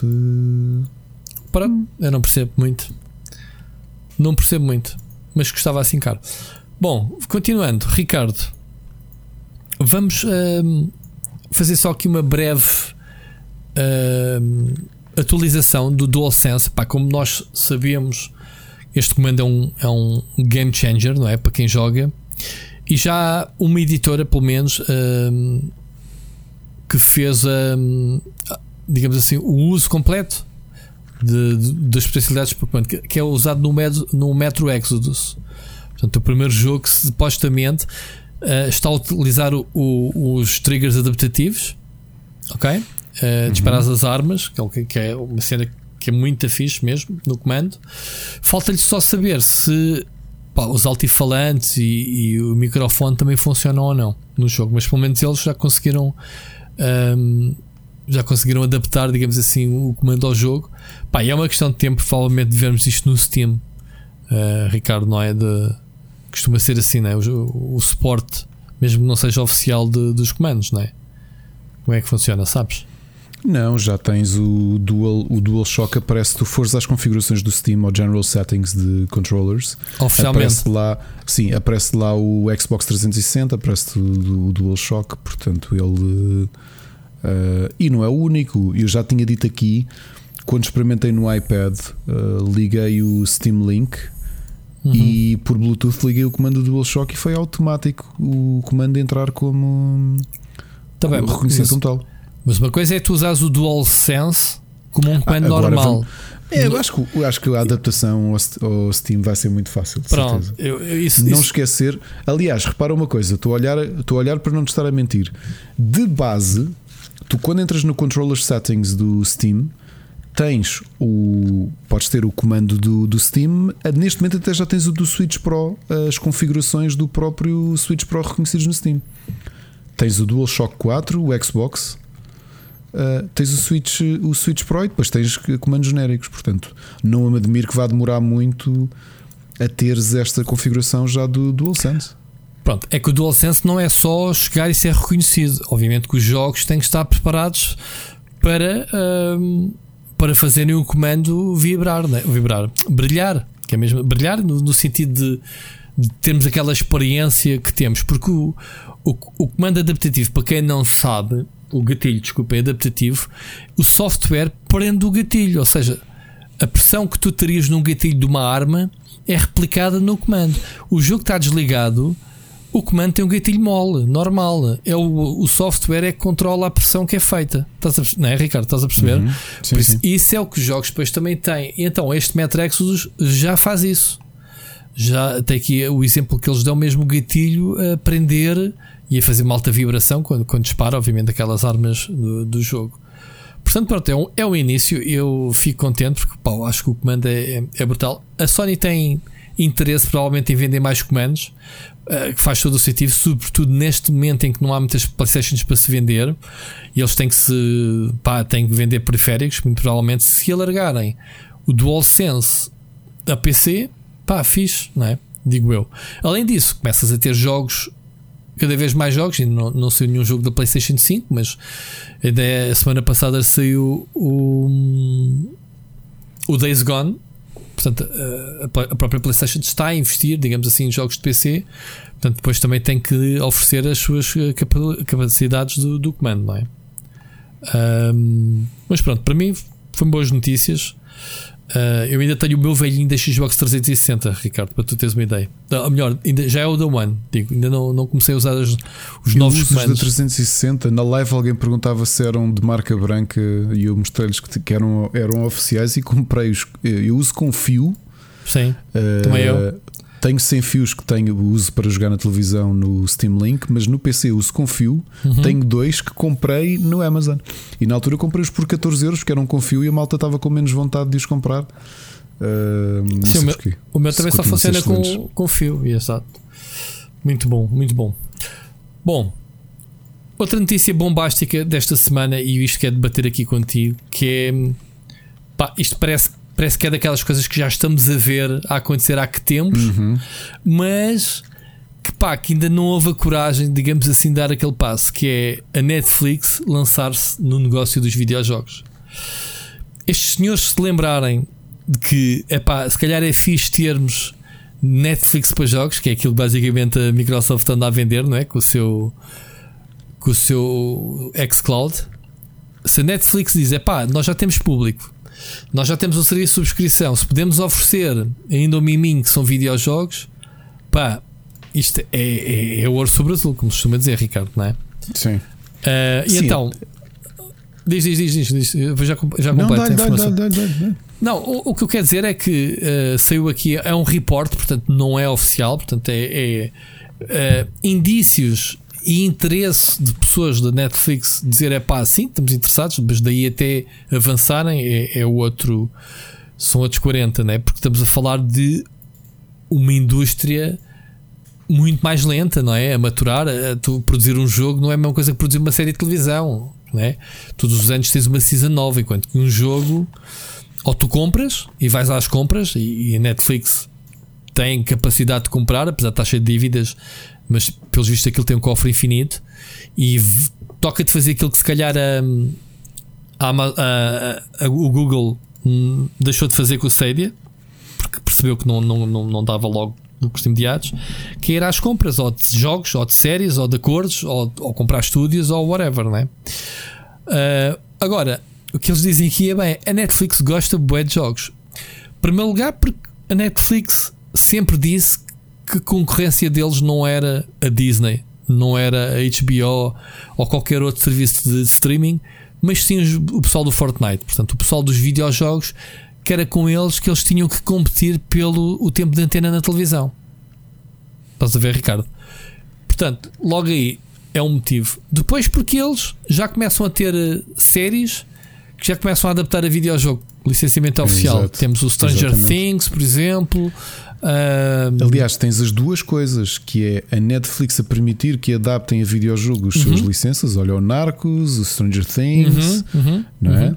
E eles a, a licenciar... experiências, a ter as experiências vá de, em alguns aspectos podes chamar-lhe videojogo, não é? Exato. Uh, aquelas experiências como o Bandersnatch, uhum. Bandersnatch. Né? aquele spin-off do sim, Black sim, sim. Mirror. Tens o Capitão Cuecas, que já teve para miúdos, teve uma versão uhum. Eh, interativa, o Boss Baby, portanto, andou a brincar com estas. Uhum com estas experiências. E tens o inverso, o inverso. que é a quantidade de IPs de videojogos que a Netflix está a financiar. Temos falado do Castlevania que ainda só vão no episódio 2 é uma vergonha, uhum. mas vem aí tanta coisa, vem aí o Resident Evil que falámos aqui, uhum. vem está com uma grande pinta. Tu já viste o trailer? Vivi. Aquilo faz lembrar o CGI do Resident Evil, do Resident Evil, hum. estupidez, do, do Final Fantasy, o, do Advent, o Advent Child. Yeah, yeah, yeah. yeah e vem o Beyond Good and Evil, portanto há aí muita série a ser eh, paga pela Netflix em termos de videojogos. Porquê? Primeiro, porque vamos ser sinceros, a Netflix não é parva, sabe que estes IPs já têm uma base de apoio muito grande e a base de apoio, que é a comunidade de jogadores. Uh, está provavelmente muitos deles são interceptam-se como público do Netflix. Então, vê o, o Witcher é o maior exemplo disso. Exatamente. De certeza o que o sucesso foi... não foi dos livros, de certeza. Não, não, não. Portanto, foi não, diretamente quando, dos jogos. de repente vês um, que tens, o, tens o, o argumentista do John Wick a escrever os, as adaptações a, a, anime, a anime do, do Beyond Good and Evil e do Splinter, Cell, Cell, ou seja, a própria yeah. Ubisoft a ir. Yeah. Yeah, a ir all in a permitir isto. Um, e não te, esqueças, não te esqueças que ainda este ano tiveste o Dota que eu ainda não vi, Uhum. e o Dragon's Dogma. Uhum. O Dragon's Dogma, que não é uma série tão conhecida como muitas outras, mas que está ali a adaptação a, a videojogo. E Uhum. portanto, também há interesse das próprias marcas em fazer as cross-selling. Claro, claro que. Lembra-te daquilo que discutimos quando saiu a série do Witcher, que foi o, as vendas que a, a CD Projekt teve graças à série. Yep, verdade, Não é? verdade. Portanto, isto tudo alimenta-se umas coisas às outras. Aquilo que o reporte diz é engraçado é porque a aposta. A aposta que a Netflix está a fazer, e parece-me ser a mais sensata para o tipo de estrutura que é, é ter uma abordagem muito semelhante à Apple, Uhum. é? Uhum. que é chegar ali e comprar em bundle. Tipo, quer isto, quer isto, quer isto. E assim, não, não, não me choca este tipo de coisas, porque o número de TVs em. Aliás, o número de TVs, estou aqui a falar. Toda a gente vê Netflix em todo o lado. Imagina que o Netflix começa-te a fazer streaming de videojogos. E tu estás na tua app do Netflix, tens um comando Bluetooth no telemóvel e estás a jogar um jogo que está incluído no, no Netflix. É isso, é isso que eu estou a dizer. Epá, digo-te já, isto é. Co- co- Considerando tecnologicamente aquilo que o Stadia te oferece, Exato. e mesmo o xCloud, mas pronto, o Stadia, que eu já, já testei a exaustão vários jogos, funciona muito bem. Epá, imaginar, tu estás a ver um episódio de uma série e de repente vais dar uns tirinhos, vais fazer uma coisa qualquer, voltas a ver um episódio e a Netflix, como disse, e bem, não está, deixa de competir com, com, com os Fortnites da vida e mantém o pessoal conectado, digamos, à sua plataforma a pagar as assinaturas. Que é o que eles querem, obviamente. Eu não sei, pá, mas este é um, é um monstro. Isto é uma, é uma caixa de Pandora eh, que se pode abrir, que pode transformar a indústria para lá daquilo que a gente já pensa que vai mudar, né? com, com, com, com, com o 5G que vem aí, com, com o cloud gaming. Os novos players que estão a entrar na indústria dos videojogos, Ricardo, porque tu, Sim. olhando aqui há uns anos atrás, não vias uma Google, uma Amazon ou estás a ver esses gigantes tecnológicos a virem ombrear, digamos assim, com os grandes de- dos videojogos. Apesar de ainda não terem levado nada, porque lá está, isto não é só chegar e ter dinheiro, é preciso semear. eh, e se há alguém que pode semear é Netflix.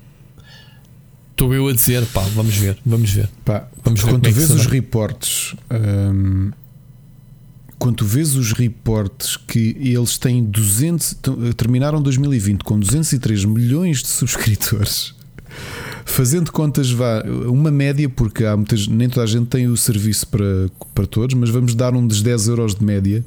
Tu já viste o dinheiro que isto é mensalmente? É, o problema é que eles têm tanta produção e têm tanto investimento que pá, é, sei. não há dinheiro sim. que, chegue para pagar o que eles, eh, o que eles devem. Eu não sei como. Eu, eu acho que isto é daquelas empresas que nunca vai gerar lucro, mas mexe tanto dinheiro que ninguém quer, que toda a gente quer estar lá dentro. Estás a perceber? Isto é como a Uhum. Uber. A Uber não gera dinheiro, mexe muito dinheiro. Sim, Estás sim. a perceber?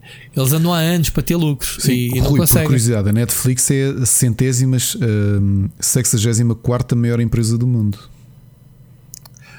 Pronto. Sendo- é- o que é bastante. Mas, mas não é naquela de dar dinheiro, estás a ver? Não é chegar ao fim. Eles, eles têm, obviamente, têm lucros por eh, trimestre.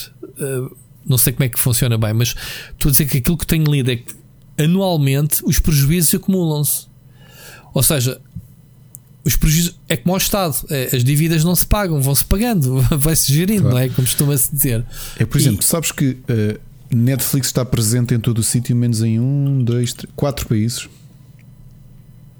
O resto, em todos os países do mundo, existe Netflix já. Pois. Só não existe na China, na Crimeia, que não é um país propriamente dito, é uma região da Ucrânia, não é? Que está ali em disputa com, com, a, com a Rússia. Ahm, a Coreia do Norte e a Síria. O resto do mundo todo tem Netflix. Tu já viste Ah. o peso da marca? Ninguém Uma quer, curiosidade. ninguém quer esses países, ainda por cima estás a falar de países ah, altamente fechados, né? Coreia, Sim. China, Síria. Ninguém Oh, quer lá os americanos, né? Por curiosidade, estás a dizer a importância da Netflix enquanto marca e o dinheiro que mexe. Não é o lucro que dá, o dinheiro que mexe. Exatamente. Netflix em 2021 está ranked como a oitava marca mais confiável no mundo. Aí está. Por isso é que eu estou a dizer: ninguém quer saltar fora.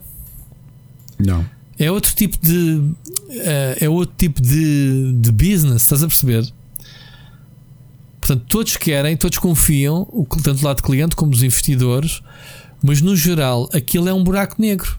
Aquilo suga dinheiro e, e, eh, não é que haja alguém a meter dinheiro nos bolsos, não é isso que estás a perceber. É as produções constantes. É, é, a gente já dizia assim: dinheiro, está sempre a gastar dinheiro. Está sempre a gastar dinheiro, seja a produzir, como a, a adquirir licenças ou financiar eh, futuros projetos ou whatever. Pá, eu, isto, isto vai ser um, é, um, é um daqueles monstros que ainda tem muito por crescer. Portanto, já é grande, ainda vai ser muito mais. Mas é, vai ser engraçado. Eventualmente acredito que no espaço de 12 meses eles vão de fazer a primeira experiência para perceber eh, latência, adesão, se lhe lançam um jogo para ver como é que a coisa corre. Isto é a boleia do 5G. Provavelmente. É a boleia porque isto 5G vai abrir muitas portas a muitos produtos e, e serviços e é provável. Pá, é válido para eles, válido, válido para todos. Pá, e depois acho que as pessoas também eles podem fazer uma coisa muito boa que é. Está bem que não tens muito isso nas séries, já, já começas a, a ver uh, uma fragmentação. Ok? O Netflix reunir, estás a ver as, as, as, cenas todas, centralizar, um bocadinho como o Steam. Estás a perceber? O problema atual das pessoas é: é pá, tenho este jogo aonde? Está no Origin, está no Steam, está no GOG, está no Epic Store, está aonde? Estás a ver? E Netflix com marca de confiança pode ser um bocadinho mais como o Steam, que é Pá, se houver, há no Steam, quase certeza, a não ser que, seja exclusivo da Epic, digamos assim. Estás a perceber o que eu quero dizer, Ricardo? Uhum, sim, sim. É a unificação vá lá, de, de conteúdos. Uh, pá, 90% das séries estão no Netflix, né? depois vais aqui e ali picar o HBO, à Disney, porque não tem pedalada para eles, né? mas pronto. São, pá, são notícias curiosas, não são notícias. Uh, levem isto, obviamente, como que vale, vale o que vale, há interesse, daí até as coisas se concretizarem, é, provavelmente pode não acontecer, como pode acontecer uma outra experiência, tudo depende. Tudo depende de, de como é que vai ser feito. Muito bem. Ricardo, vamos continuar. Hoje vamos ter, temos aqui um programa, mas estamos a despachar aqui as, os temas Portanto, Ricardo, não vamos ter um, tema, um programa muito grande como a gente anunciou ao início, né? Vamos ver. Não temos mais mensagens dos ouvintes. Agora, esta semana só recebemos duas. Portanto, pessoal esta semana quis ficar de folga, eu acho bem, pronto. Um, Deixa-me só aqui dar-te conta. Tenho trazido, acho que a semana passada também trouxe o top 10 de jogos mais vendidos. Sim. Temos aqui este especialista, o Daniel Ahmed, que é um analista mais para o mercado oriental, mas ele é bastante, bastante bom em termos de análise de mercado. E então, achei piada que o número 1 esta semana é o Days Gone para PC. ok Entrou diretamente para o, para o número 1. O que é muito curioso por ser o Days Gone, que eu, que eu já lhe chamei o patinho feio, e obviamente no modo irónico, porque eu gostei, eu sei que tu, Ricardo, também gostou do jogo, e toda a gente gostou do jogo, mas afinal ninguém gostou, ninguém o comprou na altura, mas toda a gente gosta do jogo. É, Ricardo, é uma coisa estranha. Quem joga gosta, quem não jogou fiquei com o pé atrás, não é? Ou, ou, ou, como é que tu vês o Days Gone? Não o fui eu que o, eu não o joguei, as duas pessoas do Rubber que o jogaram, ah, não o João tu? Correia e a, okay. a, e a Alexa adoraram. Ok, pensei que, também tivesses, pensei que também tivesses jogado. Não, não, não, não, não. E está na, tá na minha to playlist eventualmente, precisamente por isso que tu dizes que é. A maior parte das pessoas cuja opinião eu respeito. Uh, não, não alinham muito na opinião generalizada que se criou à volta do Days Gone. Eu fiquei sempre naquela, mas espera lá, quem é que está aqui a. Quem Pá, é que está eu, acho, a... eu acho que o jogo superou as minhas expectativas que eram baixíssimas, porque eu vi uma, uma versão early. Este jogo andou aos trambolhões né, durante a produção, acho que foi o meu problema. Não vejo muitas produções da Sony a descarrilharem e a, e a serem adiados e, e, a saírem com alguns bugs, como este saiu. Pá, mas no geral, este jogo era muito bom E foi muito melhor que aquilo que eu esperaria quando vi numa Lisboa Games Week uma DM qualquer que eu pensei, isto vai ser tão mal. Mas pronto, provou-me o contrário, que fico contente. Agora, de repente, é mais um dos jogos que é metido ao PC como cobaia, né? Tivemos o Horizon Zero Dawn e agora temos o Days Gone. O Horizon Zero Dawn também acho que vendeu o bué, portanto, isto vem provar que, mesmo o Days Gone, que é provavelmente, olhando para aquilo que eu disse há, há, minutos, o pior jogo do catálogo da Sony dos últimos anos, né? destes AAA gigantes de big budget da Sony. O Days Gone é o pior em termos de vendas e provavelmente em termos de pontuação, ou um dos piores, digamos assim. E ele é tirado aqui para o PC, tipo, pá, o que vier é lucro, que é mesmo assim, não é? E pá, entra para a tabela do muro. Obviamente, não sei se há muita gente que joga PC que não tem consola. É um, é um género zombies open world bastante apetecível, portanto, aí é um jogo adaptado à PlayStation, tem os ingredientes para chamar a curiosidade daqueles PC, PC gamers mesmo mais, uh, mais fechados às consolas, não é, Ricardo? E hum, epá, entrou para o primeiro lugar. Vamos ver quanto tempo é que ele vai ficar aqui no top. Uh, mas posso continuar a dizer o top é bastante curioso, à mesma. O segundo lugar, remaster do Mass Effect da semana passada. O Biomutant ainda entrou para este top com pré-order. Sabemos que o jogo sai esta semana, né? sai quarta, quinta-feira. Ricardo, nem sei que dia que sai, sexta. Bom, sai esta semana, mas entrou aqui neste top, é, é relativo à semana passada, em terceiro lugar. E já na semana passada o tínhamos visto eh, que ele tinha entrado no nono ou no décimo, portanto, os dois últimos lugares eram, eram tipo pré-orders, que era o Biomutant e qual é que era o outro? Já não me lembro qual é que era o outro jogo que está. Era o Ratchet, se não me engano, não tenho a certeza. Uh, está em terceiro lugar ainda. Pronto. Uh, Resident Evil caiu para quarto. Subnáutica, que também estreou semana passada, continua sólido em quinto lugar. De Epa, outra vez, eu, eu esqueci-me de pedir uh, review code do Subnáutica. Uhum. Desculpa, lembrei-me agora. Não foi mal. Depois temos em sexto lugar mais um dos velhos do Restelo, que é o Red Dead Redemption 2, né? está sempre aqui a estorvar e, e não se farta de vender. Temos o Valve Index que repete. Depois temos aqui outra vez o Witcher 3, Ricardo, deve ser provavelmente Sales Steam Talvez. Sales ou qualquer coisa. O It Takes Two continua no top 10 e temos o Cyberpunk em décimo. Quer dizer, Uou. o Cyberpunk, que é o Cyberpunk, que toda a gente critica, voltou outra vez ao top 10. Afinal, as pessoas de certeza que não é para a PlayStation 4, para não, nem, nem para, para, para a é Xbox One. Deve ser mesmo, do Steam, deve ser mesmo, é mesmo é, porque senão eu já ia gozar com a cena. Uh, portanto, temos aqui uh, um top 10 não havendo coisas novas, o único jogo novo, novo, novo é o Biomutant, uh, Biomutant e o, o Subnautica Below Zero. De resto, é coisas. Ah, o Resident Evil, pronto, é recente, né? já tem 15 dias, já não é novo, tem uma semana vá. Mas diria que 3 em 10 jogos são novidades, o resto já são coisas prolongadas. Portanto, está fraco em termos de lançamento, não é? Vamos ter aí agora o Ratchet, Provavelmente vai arrebentar aqui.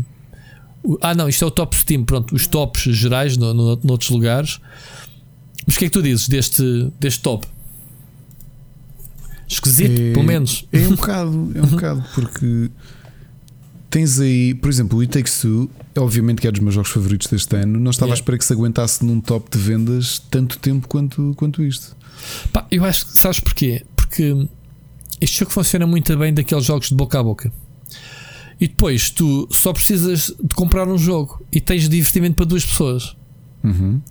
Pá, eu acho que é por aí. É, o jogo é bom, obviamente. Quem joga adora, recomenda-o.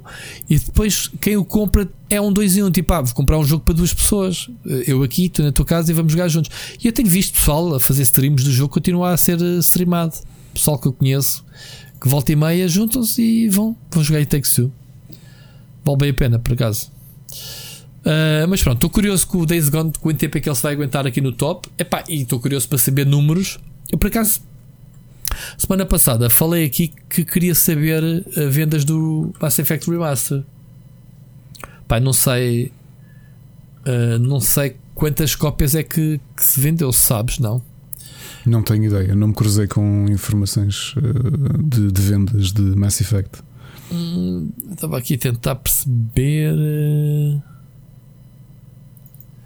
Espera aí. Estava aqui a tentar perceber. Estava aqui. Top Spot, sim. Entrou semana passada, mas não diz aqui quantos é que vendeu. Pronto. Ainda não há números que sejam palpáveis. Mas estou curioso. Se alguém souber, malta, nas redes sociais ou assim, indiquem-me. Obviamente, se eu fizesse aqui uma investigação, hum, iria, mas estar aqui à procura durante a gravação. Sabemos que bateu recordes no Steam em termos de jogos de BioWare, 60 mil pessoas a jogar ao mesmo tempo. Uh, mas pronto, isso não diz nada em termos de quantas cópias é que vendeu mesmo. Gostava de saber. Então, siga. Uma notícia que saiu hoje, Ricardo, e que me deixou surpreendido é, é mesmo para ti. Tu que és o fã de Final Fantasy. Uh, foi. Não foi confirmado oficialmente, ainda é meio rumor, mas tudo indica que vai ser anunciado um Final Fantasy produzido pela Team Ninja, ok? Uh, chamado Final Fantasy Origin, que é um spin-off e para quem não sabe quem é Team Ninja, obviamente que é quem fez and, vem O- o, Slash, né? o Nihon, fez o Nihon mais recentemente, o Ninja Gaiden, etc. Uhum. A notícia dizem que vai ser hum, eh, essa direção, sim, vai ser um hack and slash, mas não vai ter a dificuldade extrema. Portanto, a Square Enix nesse aspecto não quer entrar, quer aproveitar apenas o- o- os bons sistemas de combate e a profundidade dos combates, mas acho que vai ser muito mais eh, friendly. Agora, assim. curioso é saber em que universo é que isto, em que isto vai surgir, não é? Uh, se vai ser um universo novo, se vão se calhar reinterpretar algum jogo antigo e dar-lhe esta roupagem de hack and slash. Se, se é que isto vai ser verdade, também é outra, outra Epá, é chamado Origin vai ser origem de qualquer coisa. Fábula, como é que se chama? Fábula Crisalis? Como é que se chama a cena? Como é que se chama o universo dos últimos Final Fantasies? Ah, mas é por aí que eles querem ir? Não, mas estou-te a perguntar, sabes como é que se chama-se? Uh, é, que, não, é que a coisa não, não assim. consigo dizer. Fa- Sim, mas, uh, Fábula só que esse é o é isto que eles querem. Bem, quando disseste Origin, até pensava que era. hum, Queriam ir mais a fundo e fazer aqui uma espécie de reinterpretação do Final Fantasy 1 em Hack and Slash. Não, o jogo chama-se Final Fantasy Origin. Eu não sei o que é Sim, que isto quer exato, dizer. mas por ser Origin eu pensei que podia ser. uh, Pronto, não sei o que é que isto quer dizer, porque origem do quê? Todos os jogos não têm universos diferentes, tirando alguns que são sequelas uns dos outros, mas nenhum jogo tem a ver um com os outros, para não. Ou os primeiros tinham. Não, eram tudo isolados. Tu dizes lá, sempre foi. Uhum, Portanto, origem, foi. origem do quê? Não sei. Ah, eu, eu sei que, por exemplo, os últimos Final Fantasy têm uma roupagem temática. Que é tal cena da Fábula Repa- Crisalis, ou como é que se chama? Uma cena não Repara sei. que há aqui mais gente nesse, nesse reporte do VG 24-7 a ter a mesma dúvida que eu, que é se isto é Origin vai meter os, os quatro guerreiros originais, os Warrior of Light, porque no Final Fantasy 1, como tu sabes, eles não tinham nomes, eram classes. Não sei, Era não joguei, o- não joguei, não joguei. O primeiro era isso, eram classes, eram Ah. Aquilo depois eu- foram chamados jobs, não é? Que era o Warrior, o White, o White Mage, Black Mage. Percebes? É. Sim, aquilo que eu queria dizer era Fábula Nova Cristalis. Sim, é que é. Nome específico para. ah, Isso é o quê? Da nova, da, nova tri- de- da última série de videojogos? É? Não, começou com o Final Fantasy XIII. Ah, pois, pois, eh, com o universo de Final Fantasy XIII, como tu sabes, é uma trilogia de merda. Eh, era depois o Versus 13, lembras-te? Quando Uhum. foi anunciado, foi anunciado o Versus 13 que eles transformaram no Final Fantasy XV. Ehm, o Final Fantasy Agito e o Final Fantasy Awakening, que há de ser um hack and slash para telemóvel, certo? A sair em breve. Ehm, ou já saiu? Já nem sei. Já tu, epá, Final Fantasy são como, como cogumelos, pá. Está sempre a ser. Portanto, ah, isto, isto é o que eles chamam de Fala Nova Cristalis. Eu não sou o maior entendido de Final Fantasy, mas eu lembro-me deste conceito ah, que havia que era um, um subuniverso, digamos assim. Quem souber mais, depois queres explicar. Ah, há, há sete jogos deste universo para já. ok? Que é aqueles que eu disse: Final Fantasy 13, 13 2, o Type Zero.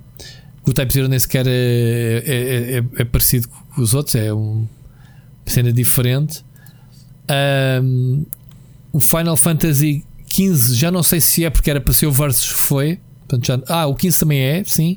O Awakening e o Egito. O Egito foi lançado em 2014. Não, não diz nada para não estes? Esses, pá, que eu te disse, o... Não perce- vou agora no 10, portanto, Tu ainda, não- eu, eu fiquei old school. Não percebes nada, nada de Final Não. Fantasy. Sabes que eu também Não. instalei o 10 por causa de ti. Boa. Fiquei com vontade de, de espreitar. Pronto. Mas se calhar eh, só instalei. não sei se eu vou jogar. Tens que me dizer depois se recomendas jogar, ou não. vais, vai jogar. Ainda, É? tenho, ainda tenho malta a mandar mensagens a dizer então já avançaste muito no Final Fantasy X. Ok. Ok, pode ser que pode ser que ganhe coragem. Está instalado, pelo menos. Entre outros, outros tantos que eu fui instalando. Muito bem, Ricardo, vamos continuar. Afinal, estamos, já não temos temas, só te sei dizer isso. Temos só aqui mais um tema e antes passamos às recomendações. E provavelmente hoje vai ser um programa pequenino, não pode ser sempre 3 horas e tal, não é? Digo eu, digo sempre isto e tu parece que a mandar. E depois chegamos ali às sugestões é, e demoramos exato, uma hora e tal. Demoramos, porque se calhar temos coisas para falar, não sei. Olha, não sei, é, é isso. Hoje vamos, vamos então ao, ao último tema uh, que eu tinha aqui escrito, que era um, uma coisa engraçada que eu vi, que é o incentivo do Estado. Na uhum. Itália uh, introduziu uma, um crédito, digamos assim, uma taxa de crédito aos estúdios, ou seja, uh, até um milhão de, de, euros, eles vão ter acesso a um crédito de 25% de financiamento. Ok? Ou seja, uh, não sei se isto é dado à cabeça ou não. Obviamente que eles têm que. Uh, eles, eles, dizem que nem precisam de ser estúdios italianos. Eu estava aqui a ler a notícia e eles dizem que têm que ter pelo menos o seu quartel-general dentro da, da, zona económica europeia. Portanto, acho que mesmo. Ricardo, uh, é assim, isto não é novidade. Vê que o caso da indústria hum, canadiana, a forma como desenvolveu, não, não falo só de videojogos, mas também de produção multimédia, especialmente cinema e efeitos especiais. Por isso é que dá lá muito estúdio, muito não é? Neste sistema de. Hum, Funciona então? Tax credit, uh, sim. Tem okay. de haver vontade de, de, deslocalizações, de criar infraestrutura, essas coisas todas. Uh, funciona, mas novamente estamos, continuamos a falar de países, mesmo a Itália, que já está num, num tempo diferente de, de, Portugal. Portanto, sei que nós olhamos para isto e tentamos sempre ah, uh, ah, pensar, ah, pensar como é que isto se adapta a Portugal. Possivelmente um dia vai se adaptar, não acho que seja já. Este governo tem vontade de, de, do digital e da transformação digital, mas ainda não se virou para a indústria dos videojogos. Pelo menos de forma pornográfica, né? dizer declarado que bora, venham para cá que a gente tem boas praias e bom sol, não é? Que é o que esta malta procura a Itália quer que o pessoal que esteja da zona euro, para facilitar, obviamente, a deslocação, abram a sua sede em Itália, não é? É a única condição. Tens de deslocar a empresa para a Itália. Uh... E tens até 25% de, de, de tax credit com o um máximo de um milhão em cada ano. Cada ano. Pá, ainda, ainda é dinheiro, quer dizer, para, para estúdios indie, caraças, precisam. Olha, olha os prémios PlayStation estão a oferecer 10 mil, 10 mil euros, que já é oh, bada fixe, que ainda ajuda. Imagina agora um milhão, não é? Uh, digo eu. O que, é que, que, é que se pode tirar aqui mais sobre isto? Portanto, estamos a ver a Itália com um novo posicionamento. A Itália tem alguns estúdios, eh, Ricardo. Tem Sim, a... por acaso os números que a Games Industry diz aqui são curiosos e eu não sabia. E novamente, desde eh, Itália, que é três vezes maior do que Portugal, mas depois vês o mercado deles que diz que há cerca de 160 jogos, não fazia uh, 160 estúdios a ser desenvolvidos, yeah, yeah. Uh, cent, cerca de 160 estúdios, estúdios na Itália e 26% deles geram mais de 500 mil euros em receita por ano. É pá. Estás a perceber? O que quer dizer, tens, olha, assim de repente tens os mais conhecidos, obviamente, que é Milestone, não é? Uh, os jogos de condução que eles fazem. Uhum. Epá, depois tens muito estúdio que a gente não conhece de nenhum lado. Se calhar, uh, se calhar conheces mais jogos e depois dizes assim, ah, jogo italiano, não sabia. Uh, mas não, não estou a ver. Não estou a ver grandes estúdios. Uh, Tiveste o Máximo, Máximo Guarini do. Uh, sim, eu estou até claro agora para, para não dar uma. Não, eu tenho aqui à frente a lista, alguma lista e não, não vejo nada. Arte, arte mática, Milestone, uh, Ovosonic. Uh, Ovosonic é do Máximo Guarini, que é os do. Uh, Foros fizeram Last Days of June. Ok. É? Uh, 34 Big Things, Force Replay, Storm in the Teacup. Mixed Bag, Tiny Bull Studios, Lunar sim, Great sim. Wall Studio. Pá, não faço ideia. Não faço ideia. Uh, pá, conheço muito bem a Milestone porque anda cá há muitos anos, obviamente, e, e jogos de MotoGP, WRC e essas coisas vêm todas de lá.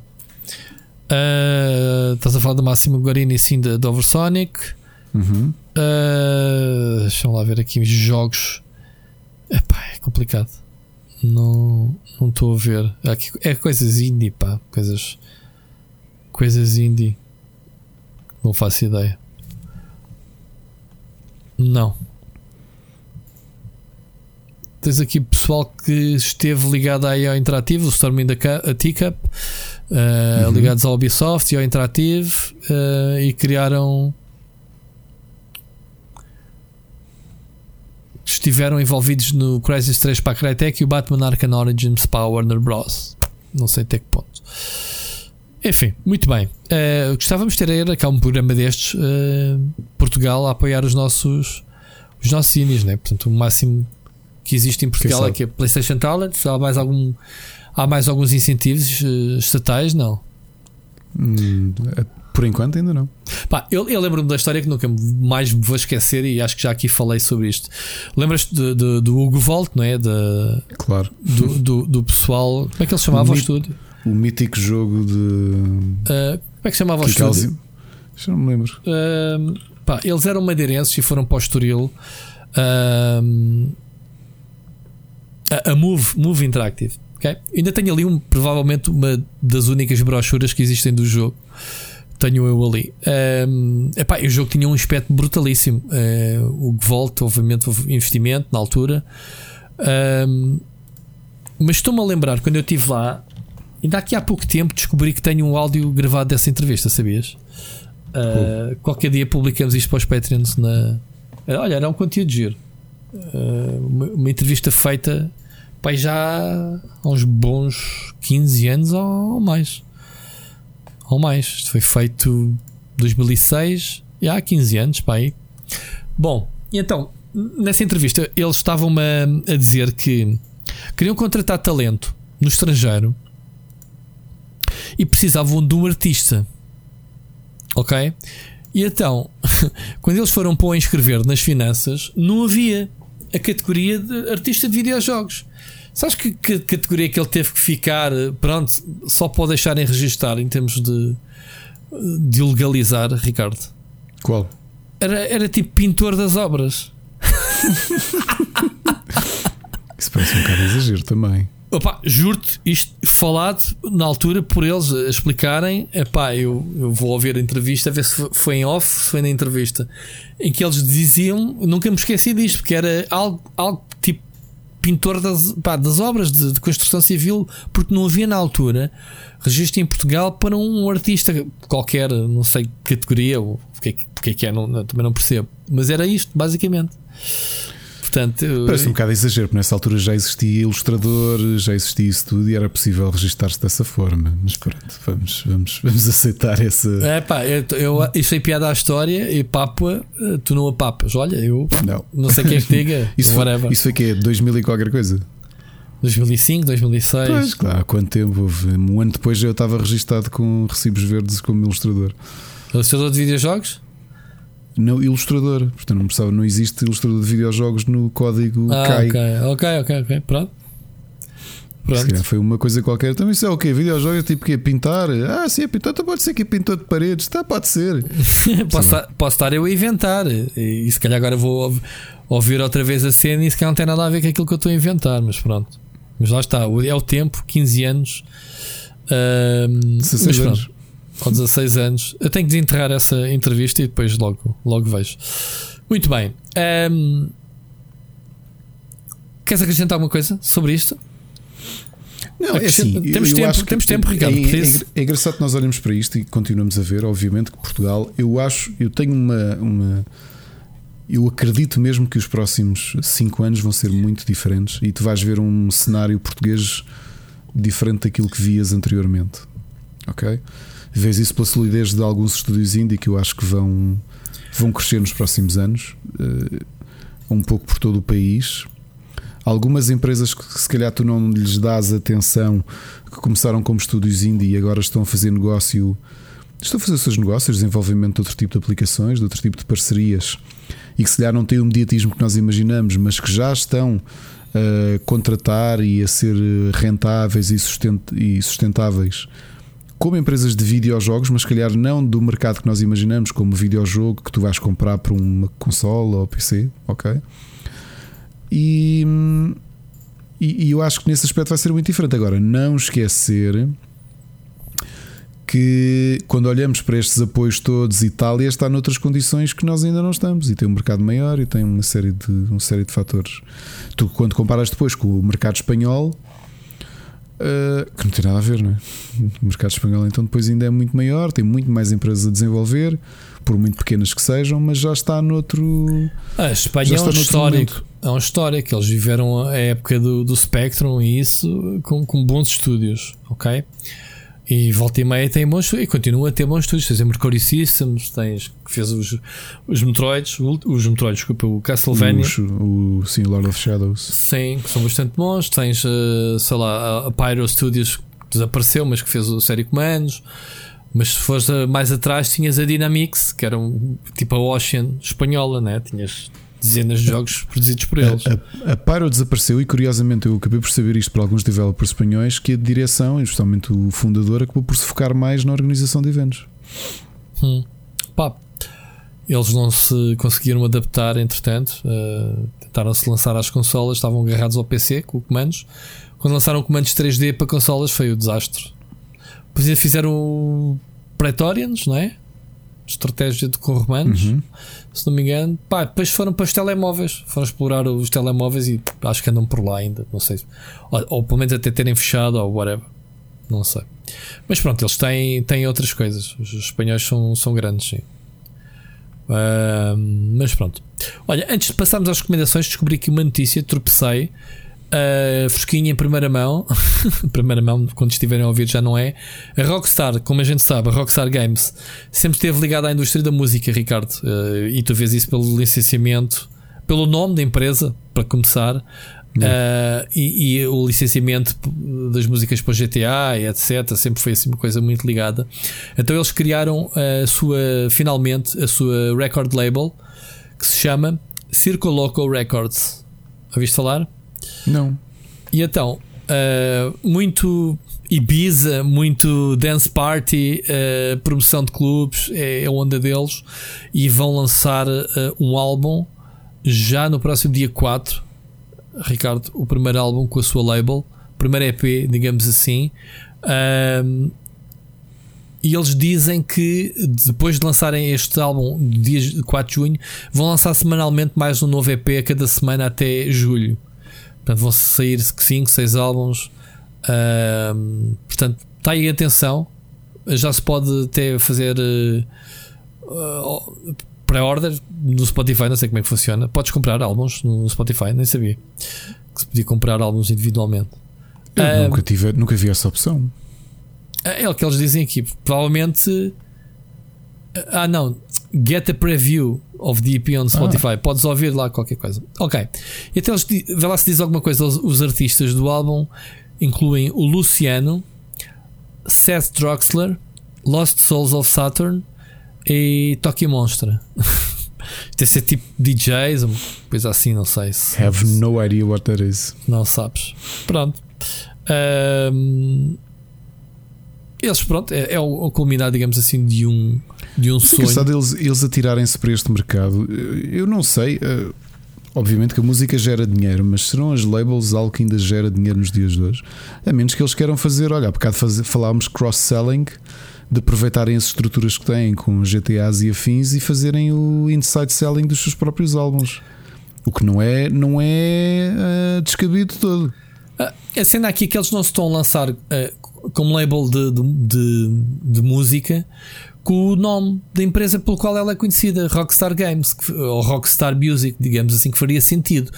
Pá, se eu te disser assim, olha, este álbum é da, foi, lançado pela Circle Local Records, tu nem associas. Portanto, nem sequer acredito que haja aqui um aproveitar de posição dos videojogos para isso. Simplesmente esta malta sempre esteve envolvida em música e ligada à música. Um, eles no, no GTA todas as licenças foram trabalhadas de perto com, com os seus com os artistas uh, e, com, e, com, os labels que, que, financiaram, portanto, eles têm mesmo esta ligação à música. E se tu fores ver a, a gênese do nome deles, da Rockstar, é exatamente isso, estás a perceber? Sim, malta... e havia aquela piada que a malta fazia, e eu tenho de admitir: é que tu tens algumas estações de rádio de, é. do GTA que são melhores eh, do ponto de vista de conteúdo do que rádios muito, reais. Não é? Muito verdade, muito, lá está. Isso vem Portanto, tem tudo a ver. de conteúdo. Exatamente. Que é por género, ele... inclusivamente, não é? Acho que eles criavam bons, boas rádios para manos de todos os géneros. E mesmo talk shows e tudo, era a animação nas rádios, era tudo muito, muito fixe. Pronto, isto é basicamente o culminar, basicamente Faria, Mas o que eu te pergunto é: achas que faz sentido a Rockstar nessa, nessa, nessa hum, serem tão conhecidos por toda a gente por terem boa seleção de música nos seus jogos que existe possibilidade de tu começares a ter eh, quando digo in promotion não é ah, agora vamos ter um evento especial do, desta banda que nós estamos a, a, agenciar. Não estou a dizer é que de repente começas a ter artistas menos conhecidos mas que, estão, que são deles que pertencem às labels deles a, a entrarem nos, nos circuitos de, das rádios do GTA V mas isso, isso faz todo o sentido e se calhar até já tens isso. A gente é que não joga GTA V Exato. para dizer é a gente. A gente, quando estás a jogar GTA V, se vem uma música comercial que tu conheças, vais dizer, ah, licenciar, mas se calhar há muita coisa que tu não conheces que, que está dentro deste espírito de indie de dar a descobrir coisas novas. Sim, uhum. acredito que sim. Epá, eu não sei, se calhar alguém vai dizer que há, que é o que eles fazem aqui é isto. Não, não me admira nada que, que, esta label deles depois vai influenciar, obviamente, aquilo que eles colocam no, nas stations no GTA 6 ou mesmo atualmente na 5, uma atualização, whatever. Acredito que possa haver, nada impede. Se há, lá está, se, se tal como, como o Fortnite, o GTA 5 é um veículo, uma base de jogadores tão grande que se eles fizessem isso, obviamente que era uma manobra muito inteligente e que fazia todo o sentido dar a conhecer novas músicas através das rádios. Percebes? Uh, pá. Agora é assim. Acho, acho, acho esta do lançarem álbuns sob o label Circo Louco, na minha opinião, algo completamente descomprometido. Naquela só mesmo de pá, malta curte, vai abrir. Se eles quisessem mesmo criar aqui alguma coisa mais séria, um, uma label com peso, digamos assim, Uh, epá, eles tinham que assumir-se como rockstar. Rockstar Music, uma coisa qualquer. Mas lembra-te também a Rockstar é, é da Take 2, não, não são independentes eles, não é? Então, obviamente, se houve aqui alguma ligação, uh, não sabes se, se é uma empresa dentro de uma empresa ou se é a malta que está ligada à Rockstar que, que fez. O anúncio parece-me ser oficial. Deixa-me aqui entrar no site oficial Yeah, tem o logotipo da Rockstar ao lado. É oficial mesmo. Uh... Ou melhor, para lá, agora é que eu estou a perceber melhor. É uma parceria de algo que já existia, que é Circo Louco, com a Rockstar. No site oficial diz: Circo Louco and Rockstar Games launch a new label. Pronto, li mal a notícia. Portanto, era algo que já existia. Há aqui uma. Há aqui uma. Uma parceria, estás a ver? Uhum. Sim, sim, sim, sim, sim, sim. Pronto, epá, não, não deixa de ser curioso. É, é, é, é o cruzamento, digamos assim. Pronto, tens aí os álbuns. Olha, é engraçado como fizemos quase full circle este episódio, porque andámos aqui a ver uh, o Fortnite de ser considerado ou não legalmente yeah, uma yeah, plataforma yeah, de videojogos, o Roblox igualmente, e de repente de, desta abertura multimídia, real multimídia do, da Netflix querer também trazer os videojogos Exatamente. e agora a própria Rockstar aventurar-se oficialmente na, na, na, música. Não é? Ou seja, um, curioso, eu disse que ia ser um álbum por semana. E então tu tens o primeiro álbum chama-se Blue EP, o segundo Green EP, o terceiro Violet EP e o quarto Black EP. Portanto, é cores. E a capa é muito gira. Portanto, é, yeah, é, é mesmo Rockstar, a mesma cena à, à grande. Estou curioso, okay. vou ouvir isto. Uh, Aliás, já, não, já o... não, oh, oh, Rui, não esquecer uma coisa curiosa que é, por exemplo, aquela. Hum, uh, virtual band ligada ao League of Legends, não é? Que também é assim dentro deste, deste sistema de. Sim, músicos, a personagem que criaram, não é? A última uh, foi para vender a banda, não é? Ou vice-versa. Exatamente, exatamente. KDA, não é? Yeah. Uh, que não é uma novidade, porque a malta atenta ao mercado japonês sabe que existem idols virtuais que. Que, que, que têm um sucesso comercial tremendo, não é? Como Hatsune Miku, e, e, e, é engraçado, são tempos realmente. Se lhe te descrevesse algumas das coisas que eu e tu estamos a falar nos últimos, na última hora e 45, eh, se te descrevessem isto há 15 anos, tu irias achar que isto não faz sentido nenhum, não é? Não, é pá, não, isso não ia acontecer. Só que o mercado já deu muitas voltas e, e os negócios todos estão -se interligar, não é? Epá, uh... é, é, é um bocado isto, o mundo da multimédia é mesmo isto. E, e estamos, estamos a. Tu antigamente querias ver um vídeo, um vídeo, um filme tinhas de ter um leitor de vídeo. Querias ouvir uma música, tinhas um, uma, aparelhagem com CDs ou vinis. Uh, querias uh, ver televisão, tinhas a televisão. Estás a perceber o que quer dizer? Tu agora ligas-te à internet e tens acesso à música, filmes, jogos na mesma plataforma. Então, se é assim, porquê é que não há de criar um perfil único para as pessoas, percebes, consumirem isso tudo no mesmo sítio? Estás a perceber? O, sim, sim, sim, sim. Que o denominador comum é a internet. É, está tudo na internet. Tu já nem sais de casa para trabalhar. Onde é que trabalhas? Na internet. Exato. O meu pai desgraçado tem que ir pegar nisso, no carro para ir trabalhar. Eu não, onde é que o. Se perguntar, é o meu pai. O meu pai sabe que eu sou jornalista, mas se calhar o meu, o meu filho trabalha na internet, agarrado ao computador o dia todo. Hum. Pronto. E tu também, Ricardo, trabalhas na internet, ligado ao computador, tu só que desenhas. Sim, tenho- amanhã tenho de ir ao escritório, por exemplo. Mas, Pronto, mas, sim, mas estás a perceber, é a internet permitir este, isto tudo, o que estamos a assistir, obviamente, é isto: é, é as parcerias. Epá, este tipo de parcerias sempre houve. Tu, tu antigamente vias o filme no cinema, ah, ias à, à, à, à discoteca. Comprar, discoteca é assim que se diz, né? Sim, à, sim, sim, à- sim. à Comprar discoteca o- a comprar a banda banda, sonora Oh, Claro. e também podias ir ao- à loja de computadores comprar o videojogo a adaptação do, do filme. Portanto, Não esquecer, por exemplo, o My Heart Will Go On da Celine Dion é dos singles mais vendidos da história e, e que conta, muitos desses números foi na banda sonora oficial do, do Titanic, que muita Uhum. gente acabou de ver o filme e disse: Mano, eu quero ter a banda sonora em casa para ouvir isto em repeat. Claro, E, e mal imaginavam que. hum, exatamente. mal imaginavam que, que a música ia estar a passar. Acho que já falámos aqui, eu já não lembro desse cálculo. Uh, no, no auge, a, a cada segundo a música estava a começar numa rádio no mundo todo. Lembras-te de falarmos mais ou menos Falámos, números? foi uma coisa estúpida. Mas realmente é verdade, esse, esse multimédia todo existe. É assim, nova- o que tu dizes é, tens razão, isto não é novidade. Meus caros, nós, nós, já, nós já raspámos aqui um tema que obviamente vamos querer aprofundar eventualmente. A questão dos cartoons da infância. Os cartoons da infância não eram mais do que montras glorificadas de brinquedos. Ponto final. É para isso que elas servem. Ok?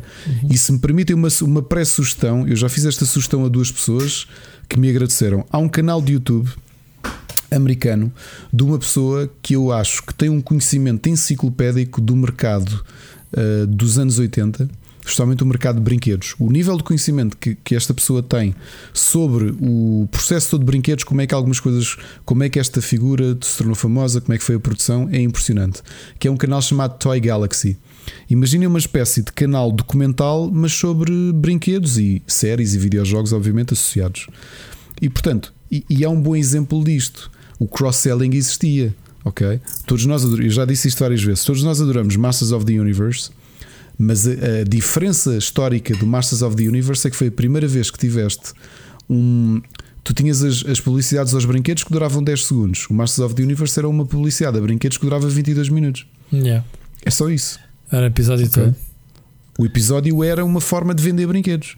E vejam isso, vejam o documentário do uh, Brinquedos da Nossa Infância no Netflix, que conta isso mesmo, que é conta como é que uh, na Mattel pensaram agora como é que vendemos, como é que vendemos este personagem e como é que fizeram uma série com a Filmation à base daquilo. Portanto, uh, cross-selling existe desde sempre, desde sempre. Agora está a ficar uh, uh, as barreiras estão menos são menos visíveis, não é? Porque tudo se dilui.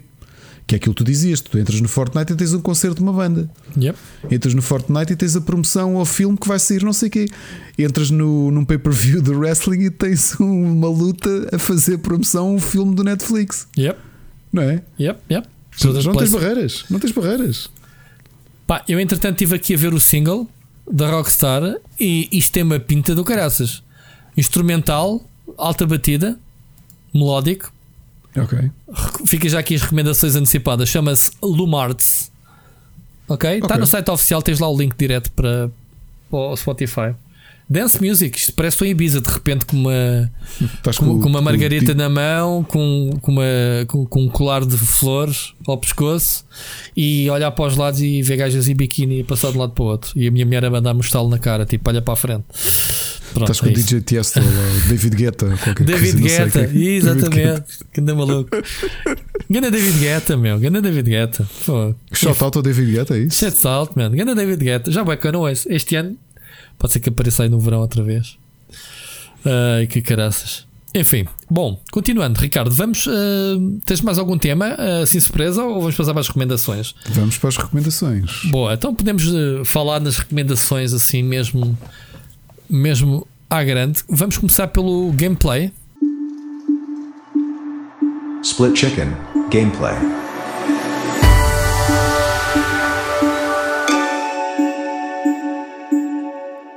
Queres começar? Começa tu. Começo eu. Então vá. Esta semana uh, não tenho muita coisa para dizer. Não sei o que é que se passa comigo, Ricardo. Estou doente com os jogos. Um, ando um bocadinho. Ando um bocadinho. Ando, tenho andado a jogar o Forgone, que é um jogo que eu. Pá, quem vê se faço review do jogo. Já aqui falei semana passada, mas ainda ontem estive a jogar um, um bom tempo. Pá, e acho o jogo uma delícia de jogar. Não sei se já tiveste a oportunidade de experimentar. Uh, o side-scrolling 2D pá, tem uma mistura de géneros, desde Diablo, em termos de loot, Ainda não, tens, tens de me passar o contacto da, dos PRs. Em, em, termos de. Em termos de. De, de, de exploração side-scrolling que faz lembrar um Metroidvania, mas não tem a estrutura de um Metroidvania. É linear o jogo, digamos assim. Uh, o jogo tem bosses, tem vários uh, ambientes. Pá, e funciona muito bem em termos de, de armas melee que tu podes apanhar, espadas, uh, como a própria arma que ela carrega. Muito bonito o jogo. Uh, pá, estou a gostar bastante. Ok? É um jogo que já aqui falei. Esta semana saiu um jogo chamado The Wild and Heart. The Wild at Heart, não é? Wild at Heart, sim. Um, epá, eu experimentei naquela de. Estava naqueles dias de caça ao indie, como tu fazes, e instalei por impulso e, e fui jogar. Epá, basicamente é, é um Pikmin indie. Ok? Uh, nós somos um puto, é assim visto uma perspectiva meio lateral isométrica, digamos assim, e tu tens que. É um puto que sai de casa por alguma razão zangado, com os pai ou uma coisa, foge de casa um, para encontrar com o amigo que ainda não encontrei, mas ele na floresta encontra umas criaturazinhas lá está, os Pikmins, não sei o nome deles, em que basicamente é a mesma mecânica. Tu mandas os tipos para partirem pedras, para uh, lutarem contra monstrinhos, uh, para irem buscar objetos que tu não consegues ir buscar, e depois tu tens uma, uma um aspirador contigo, que é engraçado. Lembras-te do, do jogo dos aspiradores que da, da semana passada estávamos aqui a falar neles no. Ai, como é que ele se chama-se? O. Uh, Tumble Pop ou, ou Luigi's Mansion, como quiseres. O Tumble Pop e o Luigi Mansion, uhum. portanto, uh, tens esse aspirador que sugas tudo, plantas, uh, objetos ao longe e até para chamar os companheiros para ti. Pá, e é isso. Tens um sistema de crafting, tens que apanhar ingredientes para, apanhar, para apanhar. É uma aventura com história em que vais explorando, vais desbloqueando uh, melhorando as habilidades, uh, acrescentando criaturas ao teu exército, digamos assim. Porque, por exemplo, para, para, para empurrar um calhau gigante é preciso, sei lá, nove uh, bichos. Uh, para fazer certas, para construírem pontes para ti, mandas o pessoal ir buscar madeiras e faz-te uma ponte para passar o rio. O puto é um calinas, basicamente, não, não faz nada. Uh, e é giro, pá, é um jogo bastante com estilo artístico muito, muito bonito. Tu que gostas de jogos assim artísticos, Ricardo, acho que te, eu estava na minha lista, sabes que esse e o The Catch eram dois jogos que eu queria jogar e por acaso não tive a oportunidade de os jogar uhum. no fim de semana, porque na altura nem te disse nas aventuras do Ricardo que este fim de semana fizemos uma coisinha diferente, sabes o que é que foi? Uhum. Eu precisava de ir, hum, o pessoa precisava de ajuda no, no computador dele e a, e a Ana disse-me: pá, então e que tal em vez de ires lá tu com máscara, vamos os quatro e eles podem conviver um bocadinho com, com, os miúdos, até porque a minha sogra vai já apanhar a segunda dose, o meu sogro já tem as duas doses. Uhum. E eu e ela estivemos lá com máscara, eles também, os miúdos não. Epá, e. Epá, e fez-nos muito bem.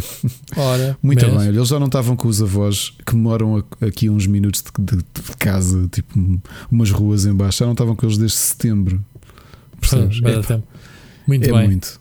E então e então por isso o meu fim de semana foi assim um bocadinho diferente, porque entre, entre conviver aqui com os miúdos, entre, entre passar tempo com os meus sogros e arrumar a casa, então não, não consegui, mas tinha esses dois jogos que queria. Uhum. Que queria, queria jogar e ainda não joguei. Portanto, é engraçado. Tu acabaste por experimentar o Wild at Heart yeah. uh, primeiro. Não desculpem, The Wild at Heart, não confundir com esse grande filme do David yeah. Lynch, o Wild at Heart, com sim, sim, sim com a Laura Dern e o Nicolas Cage e o Willem Dafoe. Uh, mas estou com muita curiosidade para jogar. Aliás, está aqui instaladinho no, no Game Pass. No meu Game Pass mesmo para jogar, porque Game Pass continua-te a dar estes jogos todos. Uh, e foi estreia, não era, não é. Foi, foi, foi. O jogo é novo. Zero Day. Zero Day. Zero day. Uh, muito bem. Uh, mais, o que é que eu joguei? Joguei Apex Legends na live, basicamente. Diverti-me muito a jogar o jogo. Acho que tem valores de produção brutal. Já tinha jogado no lançamento.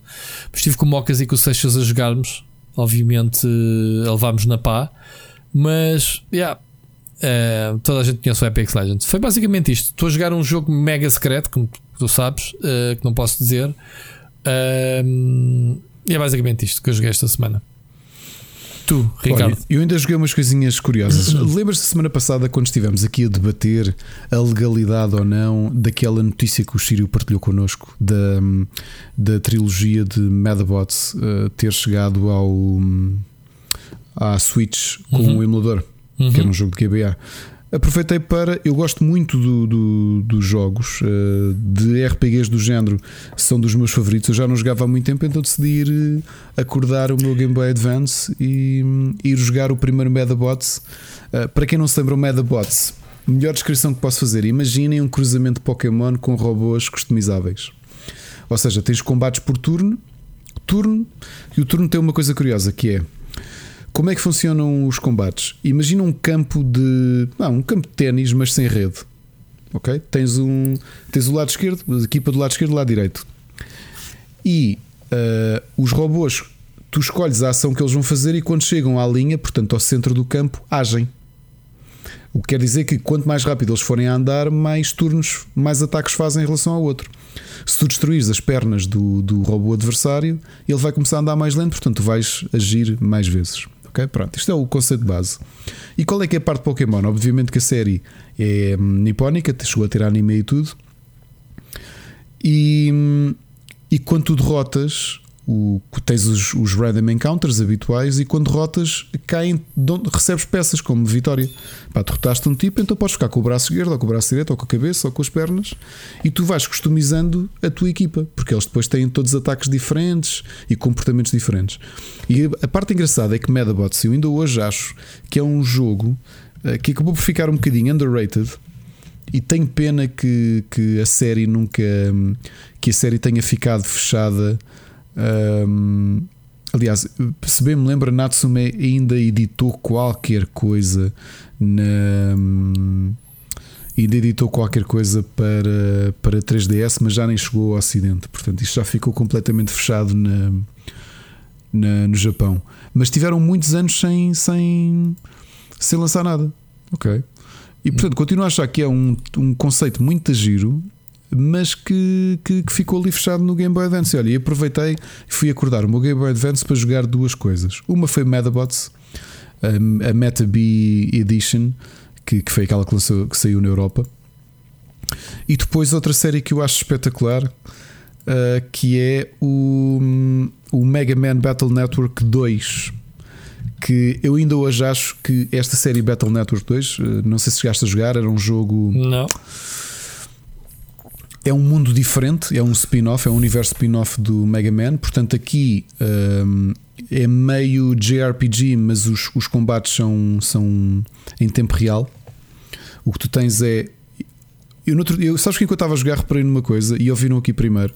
Eu acho que não foi o. Não foi o como é que é o Donaldo Vacarino que inventou os deck builders. E eu acho que foi o Mega Man Battle Network 2. Porque, de uma certa forma, como é que funciona o Mega Man? Tu, o Mega Man é uma é tipo um avatar na internet do, do teu personagem, que é o Lan, que é um rapazinho de, de liceu, e tu tens a parte que vives no liceu, mas depois eh, toda a gente, para ter aulas, conecta o seu avatar e depois tem exames na net, estás a perceber? Uhum. E o teu personagem é o Mega Man. E como é que ele funciona os combates? Tu fazes combates contra vírus e, o, e tu tens uma pasta de chips. Os chips são os ataques que tu podes fazer. E aquilo sai aleatoriamente no combate, estás a perceber? Estilo deck builder puro. E é engraçado, agora que estava a jogar o Mega Man Battle Network 2, porque eu não o acabei na altura, foi daqueles que ficou ali no limbo de, de ser terminado. E decidi começar a jogá-lo do início, para me lembrar bem da história. E a parte engraçada é que tive o meu filho, que, fa, olha, que faz hoje, que já é dia 25, 3 anos, um, ficou ao meu lado duas horas uh, menos, um bocado menos, a divertir-se. Eu ia dizendo o que, é que estava a fazer e ele a achar piada e eu explicar-lhe o, o, jogo. E portanto, Mega Man Battle Network, aproveitei para ir um bocadinho mais retro neste, neste fim de semana, não só Medabots, mas Mega Man Battle Network 2, porque decidi uh, literalmente limpar o pó a, a um dos. A um, eu tenho vários Game Boy Advance, mas decidi tirar o pó ao meu Game Boy Advance SP e, e pô-lo a trabalhar. Depois, indies. Tive a jogar o Night Squad 2, que eu tinha falado dele aqui há um tempo, mas aproveitei para, para lhe dar um bocadinho mais de hipóteses. Um, continuo a achar que tem muito. É um indie que tem muito pouca diferença do Night Squad 1. Para quem não jogou o Night Squad 1 ou 2, é um. É um arena brawler, digamos assim, em vista aérea, eh, até 8 jogadores e tu tens um cavaleiro e tens de. Normalmente ou vais buscar a, a, a bandeira e trazes para o teu pódio uh, e vais eh, derrotando os, inimigos, os teus adversários e eles depois têm um spawn time. É simples, é um jogo muito básico, passado num ecrã só e diverti-me, deu para jogar aqui um bocadinho com o meu filho. Falando no meu filho, estava ansioso para que finalmente fosse lançado o Knockout City e ele passou sábado, manhã de sábado e amanhã de domingo de volta do jogo Uh, e eu estive aqui mais de cheerleader do que, do que propriamente a jogar. E ele a explicar-me e a discutirmos os dois uh, estratégias e tudo isso. E como é que está? Eu, eu instalei, era para jogá-lo em live, mas depois o, Seixas não o tinha e não acabamos por não jogar esse. É sim, o meu filho tem gostado muito dos, dos, jogos em squad, portanto, aquilo é cada ronda a primeira equipa a atingir o X, a atingir hum, 10, 10 mortes, chamemos assim, 10 derrotas, uh, ganha a ronda. Portanto, aquilo é a melhor de 3. Uh, eu acho que o jogo está, está engraçado. O visual é, é, engraçado, obviamente tem aquele ar muito colorido, à Fortnite, não é? que tem uhum. mesmo que ser. Uh, mas depois ali a mistura entre a parte de um, mata e a parte de brawl, Arena Brawler parece-me engraçado, pelo menos parece-me suave o suficiente. Agora, uma coisa que eu acho curioso do jogo como é que a Electronic Arts se atira para um mercado destes? Porque eles querem, obviamente, apelar ali ao mercado. Um, ao mercado, eu vou-lhe chamar pseudo eSport. É? Querem, querem apelar a este mercado dos jogos online, eh, mas lançam-se com um jogo pago. Ah, e acho isso muito estranho. Está no Game Pass. Está no Game Pass e está no. Não sei se temporariamente no, na PlayStation 5. Foi o que o meu filho esteve a jogar. Ah, Agora, uh, um problema que o jogo. Aliás, não, não, não, não, não. Acho que não está na PlayStation 5. Ele está. Como tu na PlayStation 5 tens de ligar a tua conta de Electronic Arts, eu tentei fazer uma coisa que foi chegar ao computador. Eu, como tenho uma segunda conta ligada ao Rubber, de instalar o jogo e tentar jogar em crossplay, porque o jogo de base tem crossplay nas plataformas todas, que é uma coisa interessante. Mas não dá, tinha que pagar 16 eh, euros que o jogo custa para poder jogá-lo. E fiquei um bocado triste. Porque pois. acho estranho quanto, e, e digo-te já que não tenho grande fé que este jogo se aguente muito tempo em premium. É mais um. Pois. Pois. Daqui a um tempo estamos aqui a dizer, pessoal, só para avisar. Mas o jogo tem, tem argumentos para, para, ser, para ser fixe. Eu ainda não percebi. Isto é o jogo do mata, mas que com ataques especiais futuristas ou como é que é? Olha, eu vi umas coisas muito engraçadas que é, se estiveres em equipa, se não tiveres bola, os teus, os teus colegas podem pegar em ti e enrolar-te e fazer charge attack e tu seres uma bola momentânea. E depois vais tendo tipos especiais de bola, umas que fazem summon a um míssil, tipo uma, uma bomba atómica. Uh, tens ali muitos tipos diferentes de, de, bola. E depois tens a questão dos timings, que é se eu estiver a fazer charge à bola para te atacar, tu se carregares no botão de agarrar a bola no tempo certo, como fazes no mata, não é? O mata é isto. Se, te atirar, se tu me atirares a bola e eu conseguir agarrá-la, tu não me mataste. Ali é exatamente a mesma coisa, ou seja, dependendo dos teus reflexos e do timing com que tu carregas na, na, no, no, L2, tu podes agarrar a bola quando, quando és atacado. Epá, tens formas de evitar isso, ou seja, se tu deres um encontrão ou se um membro da tua equipa der um encontrão ao adversário e tu lhe atirares a bola, ele não tem forma de se defender. Um... Mas eu estou a ver, isto são cenários com mapas enormes. Tens que andar à procura dos adversários para mandar-lhe com a bola. Isto sim, nem sequer se passa sim, num sim, ringue. Pensei que fosse num. Não, não, não. É, é, é, nesse ambiente de telhado de, de, de, cidade que, que isso acontece, sim. É pá, só vendo. Tenho que experimentar no fim de semana a ver se faço live disto. Uh, porque uh, tenho um, uma curiosidade meio mórbida. Não estou a ver isto a funcionar. E parece-me. Uh, pelo que eu vi, vou fazer duas ou três partidas e vou ficar farto. Olha, tal como o jogo de patins do Ubisoft. Estás a ver? Jogámos Ai. eu, o Seixas e o, e o, e o Mocas três partidas ou quatro e desinstalámos o jogo. Porque, como é que se chama o jogo de patins? Nem me lembro disso. Uh, não estou a falar do Battle Royale, estou a falar mesmo do, do de patins à volta. Tu tens o, à volta, depois tens que marcar o gol numa. Parece um snitch do, do, do Harry Potter, do Quidditch. Uh, só que é patins à volta de uma arena. Pá, yeah, Certeza fizemos- que não é tão mau como, como a descrição que eu fiz semana passada do Hood uh. Outlaws and Legends. Pois, pois, pois, pois, pois. Então e mais? O que é que jogaste? Night Squad 2 está aqui. Foi isso, foi isso, foram esses dois.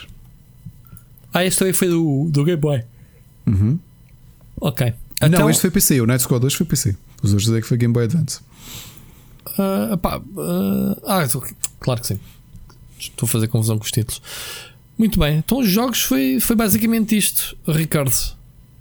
Olha, foi o fim de assim semana em muito. que li muito mais. Ok. Muito mais do que. do Vais ter aí que- recomendações, do que não joguei. é? Então vamos, Tem, vamos, tem. vamos passar às recomendações da semana. Recomendações.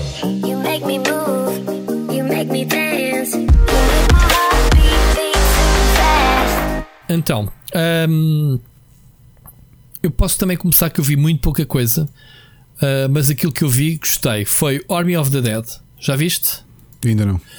Olha, gostei imenso. Tivemos aqui a lava- lavagem, lavagem cerebral a semana passada com publicidade no, no, no WrestleMania e basicamente ah, pá, o filme é aquilo que eu esperaria. Ahm, Um, filme de, de um gang que se reúne para fazer uma espécie de um haste. Se é que podemos chamar de haste. Basicamente, a história basicamente é esta. Ahm, há há um, há um outbreak em Las Vegas, digamos assim, um, em que obviamente o pessoal lá ficou todo transformado em zombies e o exército consegue isolar a cidade com contentores e, e não sei o que, consegue criar ali uma zona de quarentena, digamos assim, à volta uh, e com um nuke previsto para a cidade para, para uns dias depois. Então, basicamente, uh, há um, um japonês que propõe ao Bautista. um, porque o Batista tem muita experiência a lidar com os zombies e evacuar pessoas na altura que aconteceu. Isto passa-se uns anos depois do Outbreak, o filme. Um, e basicamente ele é, é aliciado, digamos, para ir aos cofres lá de um casino qualquer ou de um banco. Acho que é um banco. Um, aquele preleto de casinos, né? casinos e bancos vai dar ao mesmo. Os casinos têm os cofres fortes. E basicamente têm que ir lá buscar uma, uma quantia de dinheiro absurda.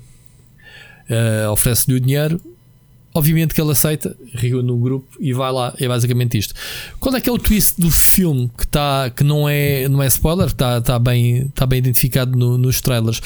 É que há o conceito dos zombies inteligentes. Ele mistura os zombies inteligentes e os.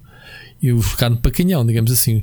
Os zombies inteligentes não matam só para, para comer, mas sim para se multiplicar. Eles estão interessados em morder para transformar-os naquilo que eles chamam os alfas, digamos assim. Pá, e são os zombies organizados e, e que, pronto, só não falam, mas gritam que se fartam. Um, Pois o Machado descrevia-me isto como um heist movie com zombies. Exato, é, é, é um haste, porque a missão deles é essa, não é? É, é essa. Porquê que eu não chamo haste? Porque ah, o, a Netflix, quando financiou o Army of, of Dead, disse: meteu-os à vontade, querem, não- só querem o filme, vamos fazer mais cenas. Claro que o. que o que o Snyder mais a mulher, né, que são os, os produtores do filme, ah, esfregaram as mãos e disseram: Chegámos "Yeah, mas disseram, vamos yeah, fazer um yeah." Lumberjack match no, num pay-per-view. Dude, I have nightmares, man. I have nightmares. Brutal. Pronto, eu gostei do filme. O, o filme é, é, é, é aquilo que tu esperarias: eh, ação, zombies, eh, Batista. É epá, coisa. Ah, então qual é que é o projeto? Vai haver uma, uma, uma sequela. O filme até tem uma espécie. eh, dá-te a entender. No, acaba bem, mas eh, dá-te a entender que vai dar merda. Ehm, eles estão interessados em fazer uma sequela. Já está a a ser feita, aliás. E uma prequela série de animação para a Netflix também. Tudo para a Netflix, claro. Portanto, uma sequela do filme e mais uma prequela a misturar eh, a tal evacuação de Las Vegas, mas em, em- em animação. Com as personagens todas e com os atores a fazerem as vozes das personagens, ok? Mas em animação. Uma uma coisa curiosa do filme é que houve um problema qualquer com, com o ator, um problema qualquer. Foi um, basicamente ele foi despedido por cenas de assédio, uma coisa qualquer desse, desse género, que é o, o- a personagem que faz de piloto do helicóptero, que, que eles basicamente são infiltrados e depois tem o plano é, é serem evacuados, eles eh, eh, sacarem lá do helicóptero e saírem. E então uma coisa engraçada, eles, eles meteram, eles contrataram, a, era, era um homem e contrataram uma, uma atriz, uma mulher, para fazer a mesma personagem, que é a Tiga Notaro. Não sei se sabes quem é. ahm, apareceu mais recentemente. Ela é uma, uma stand-up comedy, ahm, uma atriz de stand-up comedy, e, e- e apareceu no Star Trek Discovery como engenheira. Tu viste o Star Trek? Não. Não, não, não. Não, não viste, pronto. Quem, quem viu Star Trek, pelo menos a, season, a partir da Season 2, que é quando ela aparece, ela faz de, de engenheira, digamos assim, lá da, da, da tripulação. E ela é bastante engraçada, tipo, mesmo. eh, já, já é o segundo papel. Ela tem basicamente. Não se cala um bocadinho. Estás a ver? Mouth. Ah, o que é que acontece? Em vez de por causa da Covid, de regravarem as cenas que já estavam feitas com o outro, os mesmos atores, filmaram-na sozinha em green screen e encaixaram-na no filme. Estás a ver a ginga joga que fizeram para aqui? Curioso. Apagaram digitalmente as cenas gravadas, as interações dos os atores com, com- com o tipo, com o ator, que eu não sei quem é, meteram-na ela. Eu digo-te, eu li isto e estás a saber agora, ainda não viste no filme, e tu vais ver o filme já com outros olhos que eu não tive. Eu Exato. nunca, eu nunca na vida só, só li isto depois de ter visto o filme. Eu pensei, what? A tipa teve sempre sozinha. Ela basicamente fizeram as gravações dela todas, ah, não sei quantos meses, ah, acho que em dezembro ou o que é que foi. Inseriram-na digitalmente no filme, tipo, what the fuck, meu? Nem, nem é CGI, é mesmo ela. Estás a ver? Ah, muito bem feito. Portanto, malta, quem não soube esta, soube desta informação de bastidores, muito engraçado. Vocês podem pesquisar sobre isso, sobre a, introdução da antiga Notaro em versão digital.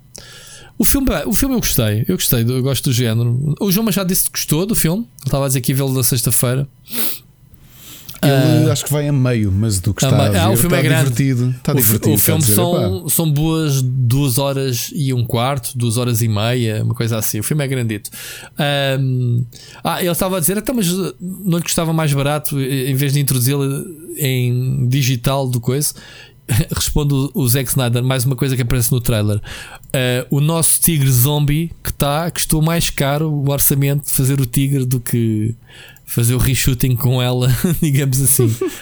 tu vês, têm lá um, é, chaval, é pá, o tigre Acredito. zombie é das coisas mais brutais. Eu já tinha visto imagens, mas é pá, tu vês no filme as cenas em que aparece o tigre zombie e tu borras todo, man. Tipo, Olha, man, O Machado diz é que, e eu, eu não espero não estar já ah, condicionado pela opinião dele, que Hum. apesar de ser boas ideias, que aquilo depois torna-se uma Snyderice. Que é boas ideias depois começam a ficar muito, muito, muito, muito mal aproveitadas. opá, porque. Achas que sim ou, ou não? Sim, porque o filme tem os clichés todos e que tu já prevês as cenas todas. Tipo, ah, ok, ah, ok, olha este. ah.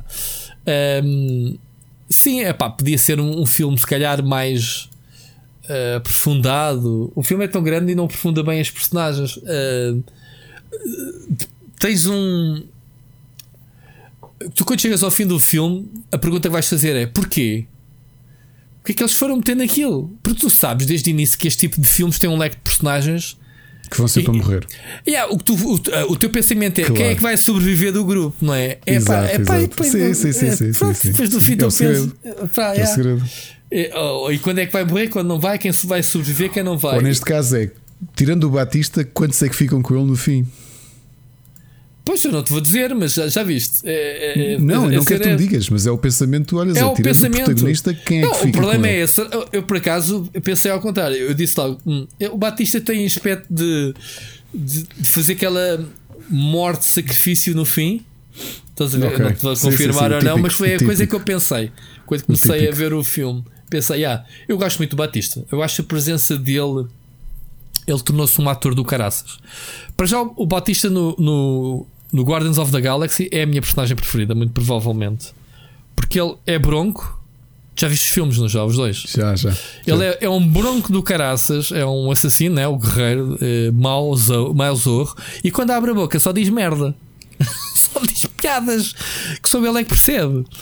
Ah, e, e- e- e as cenas dele elogiar a maneira como ele elogia a mulher, ah, tipo, lembras como é que eram as tiradas dele? Ah, pá, fazia elogios que tu pensavas, man, não é assim que se elogia uma mulher, como se estivesse a elogiar um homem. basicamente. Eu gosto muito dele. Ahm, ele, ele, ele neste filme é, aquela personagem eh, que te dá aquela segurança nos filmes. Tipo, pá, onde este gajo estiver, não vai acontecer nada. Eu estou protegido. Estás a ver? Eh, mas pronto, é muito engraçado. Tens lá uma ou outra personagem eh, muito engraçada, mas mal aproveitadas. Mal aproveitadas. Quando tu vês, por exemplo, no trailer.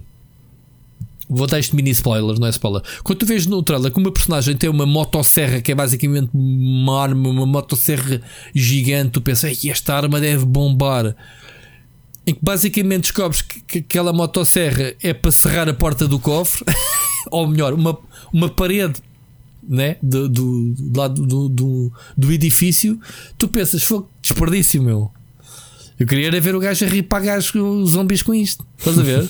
E ficas naquela, tipo, ah, porcaria. Pronto, basicamente é isso. Ah, mas é giro o filme. Vejam, vejam que vale a pena. É divertido, pelo menos. Ahm, outro filme que eu vi, que por por sua vez não gostei nada, isto é coisas à minha esposa que às vezes diz: Olha, vamos ver este filme que é francês. Pronto, vamos ver cinema francês que se chama Oxygen. Ah, epá, lembras-te daqui a uns anos um filme Uh, como é que se chama o filme? Dois filmes. Um que é passado com. uh, que é do Oliver Stone. Acho que é do Oliver Stone. Que passado todo dentro de uma cabine telefónica. Em que só ouves a voz do. Cabin Fever, Não é o Cabin Fever que se chama. não é? Que é com o. Como é que ele se chama? O. Cabin. Não, Deixa-me é- não é confirmar. o John Cusack, é o. Não. É o Colin. O Colin, O Colin, uh, Farrell. É, e com a voz do. Com a voz do. Ai caraças. hum, como é que se chama o, o do 24? Pá, o, o nosso Snake, o novo. Não, o Cabin Fever é é uma- um filme de Não é terror. o Cabin Fever, não é? Não. É, Chama-se Cabine Telefónica, sim, é isso. Pronto, em português. Agora, Phone Booth?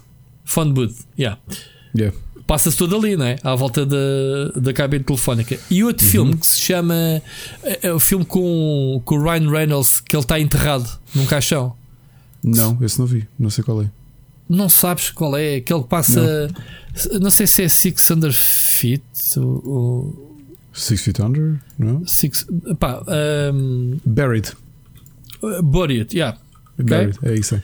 Não vi, não vi. Acabei de. Foi a minha amiga eh, internet que me ajudou. Não sei mesmo, não vi este filme. Pronto, esse filme é que é giro, é um drama, mas o gajo está o filme todo enterrado dentro de um caixão a falar ao telefone com pessoas. Ah, e este filme, o Oxygen, é a mesma coisa, só que é uma tipa que acorda agarrada a uma máquina de como se estivesse de vida suspensa a dizer que o computador a dar alarme que o oxigênio está a acabar e que ela passa o filme todo a fazer ligações e a tentar safar-se daquilo ah, para descobrir que está numa viagem interplanetária. Ok. Mas não gostaste do filme? Epá, não, acho-me seca. Achei, achei bastante aborrecido. ah, e, e a minha mulher escolheu o filme. ah, mais de meia hora do filme estava ah, a serrar dentes para caraça, adormeceu. E eu disse: ah, não vale a pena veres o resto do filme. Achei, pá, achei o filme da boring. Ah, francês, um filme simples. Ela a lutar com os componentes da máquina. Volta e meia querem lhe dar uma seringada, ela desviar-se das cenas, cenas de ação, vê lá. Ela lutar contra uma seringa, com um braço, um braço robótico a tentar dar-lhe uma seringa, vê lá. Enfim, eh, foi o que eu vi, basicamente, este fim de semana. Continuo a ver o For All Mankind, que acho que é uma série do caraça. Já vou. Já vou quase a meio da segunda season, eh, já estou quase a acabar. Eh, pá, tenho andado a, Já estou como o Sírio. O Sírio andou a ver, a acompanhar semanalmente a série e eu parece que não quero que acabe, estou a digerir, digamos assim. Já está numa grande afan- afanchada. Aquilo começou como uma cena alternativa de ficção científica, obviamente, mas uh, uma cena alternativa da, da conquista da Lua, né? Quem chegou primeiro aos, à Lua foi os russos, ou a União Soviética e não os americanos. Mas a partir daí, tudo o resto é. começa. Cada, cada, cada novo episódio a série vai abrindo em termos de fantasia e projeta-se aquilo que poderá ser o futuro da série. Não sei se vai acontecer as coisas ou não nesta season, que eu não, não te vou contar. Mas naquele tempo, e estamos a falar que a série vai, vai passando, ainda por cima o choque que é o, a primeira season para a segunda passam-se 10, 10 anos. Tens as personagens do- do- da primeira temporada já mais envelhecidas na segunda. Ahm, e já se fala ali que o objetivo deles é irem para Marte. Portanto, a série tem uma projeção de futuro, não é? Próximas seasons que, que pode, a Lua pode ter sido só o início, não é? Vamos ver se, se é o que vai acontecer ou não, que eu não sei. Mas estou a gostar bastante. Estou a gostar bastante. Estás a ver o Top Gun? Imagina o Top Gun, mas com, com Astronautas. astronautas. Com astronautas. É, é a cena. Muito giro. Muito giro. Ok, mesmo. boa. Tu Olha, também eu, tens eu muita tinha coisa. dito, não é? não joguei muita coisa, mas vi muita coisa e li muita coisa. É verdade, Ok. Jupiters. Hum, curioso. Jupiter's Legacy, 8 episódios. Vejam. É Devoraste. uma grande série de super-heróis.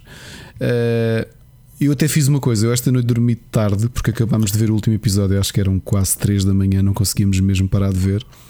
E eu fui fazer uma coisa que foi ir ler os livros e só me deitei às 5 da manhã. Li os 12 capítulos de Jupiter's Legacy, as 12 revistas, em. eh, pronto, em duas horas li. E uma coisa curiosa, eu estava a comentar com o Machado, porque eu, eu sei que ele é fã do Mark Miller e do Miller World, portanto acho que ele já leu praticamente tudo o que o Miller fez, começando no Kick-Ass, passando pelo Kingsman. Eh, e portanto, uma coisa curiosa que nós sentimos é que tu- a grande parte das obras do Miller estão a ser adaptadas a filme ou a, Eu gosto muito do Kingsman, por acaso. ou a cinema, ou Wanted também. Eh, pronto, isto tudo faz parte do universo do, do Miller. Agora, o Jupiter's Legacy, uma curiosidade, sem entrar em spoilers. eh, o volume 1 de Jupiter's Legacy são 6 revistas e o segundo mais 6 revistas. A história desta primeira temporada é capaz de ser só as primeiras 3 revistas de, de- de- de banda desenhada. São Portanto, quantas? Quantas é que existem? Sei, eh, 12 no total, mais agora o spin-off que é Jupiter Circle, que conta um bocadinho do backstory dos, dos super-heróis originais. Eu gostei muito, acho que eles, eles conseguiram estender o tom da série, porque eh, há coisas que, o, que a banda desenhada não é muito profunda e que eles acabam por fazer eh, tornar aquilo o- a linha fulcral de, de todo, toda a história. Eh, o que é que acontece ali, sem vos dar spoilers? É uma dúvida que não é nova, nós já vimos outros livros de banda desenhada e outras obras falarem sobre isto, que é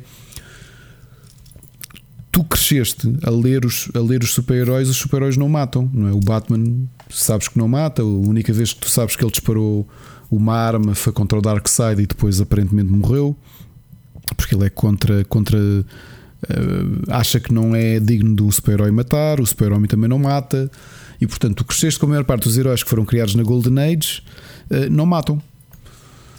E o Jupiter's Legacy pensa um bocadinho nisso, ou seja, tu tens os heróis que agora já são velhos, que são os heróis que foram, que foram criados no, no início dos anos 30 e que têm aquele código de honra hardcore que é não matam.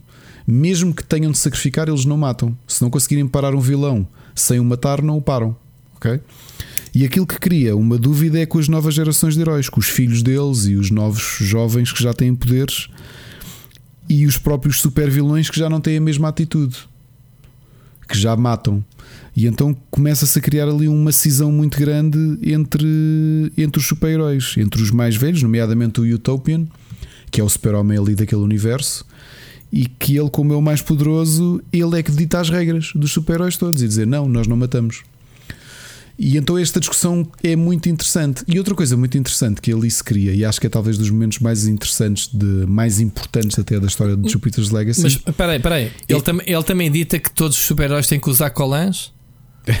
não, porque os mais jovens já têm armaduras diferentes, mais, Colãs, mais eh, modernas. E com coquilhas ainda por cima. E com coque, exato. Uma coisa, uma coisa interessante que tu vais ver nesta história é o Mark Miller nisso explorou muito bem na banda desenhada e obviamente que, que transpuseram isto para Jupiter's Legacy, que é a questão dos filhos super-heróis. Que tipo de educação é que tiveram? Que tipo de ligação é que têm aos pais? Que, que, que, que, presença é que eles tiveram na vida dos filhos? E mostram isso muito. Que é, se tu és o filho do super-homem e o super-homem está constantemente a ir salvar gente, que atenção é que ele te deu, mesmo desde pequenino? Se calhar não teve atenção nenhuma, não é? Oh, coitadinho, é a história de vitimação. Pronto. Nem, é- nem é a história de vitimação, é mais a história de revolta que é. Então, mas quem é que tu és agora? Eu sou adulto. Quem és tu agora que eu sou adulto para me, teres, para me tentares ensinar o que quer que seja? Quando era pequenino, queria comer um gelado ou queria brincar contigo e tu estavas comigo, mas era mais importante ir salvar um desconhecido que está a ser atropelado do que brincar com os teus filhos. E agora que nós somos adultos, queres educar-nos, mas já é tarde. Por isso é que depois vês os filhos, os problemas que têm com drogas e afins e afins e afins, percebes? E acho muita piada essa coisa que é, tu nunca, tu pensas sempre o super-homem para estar constantemente a, a salvar gente uh, e, e, tu tiveste na banda desenhada a explorarem isso, por exemplo, quando o, quando o Peter Parker começou a ter problemas conjugais com a Mary Jane e divorciaram-se e tudo. Porque Uhum. era aquela coisa, tipo, ela dizia ao Peter, pá, o que final o que é que é importante?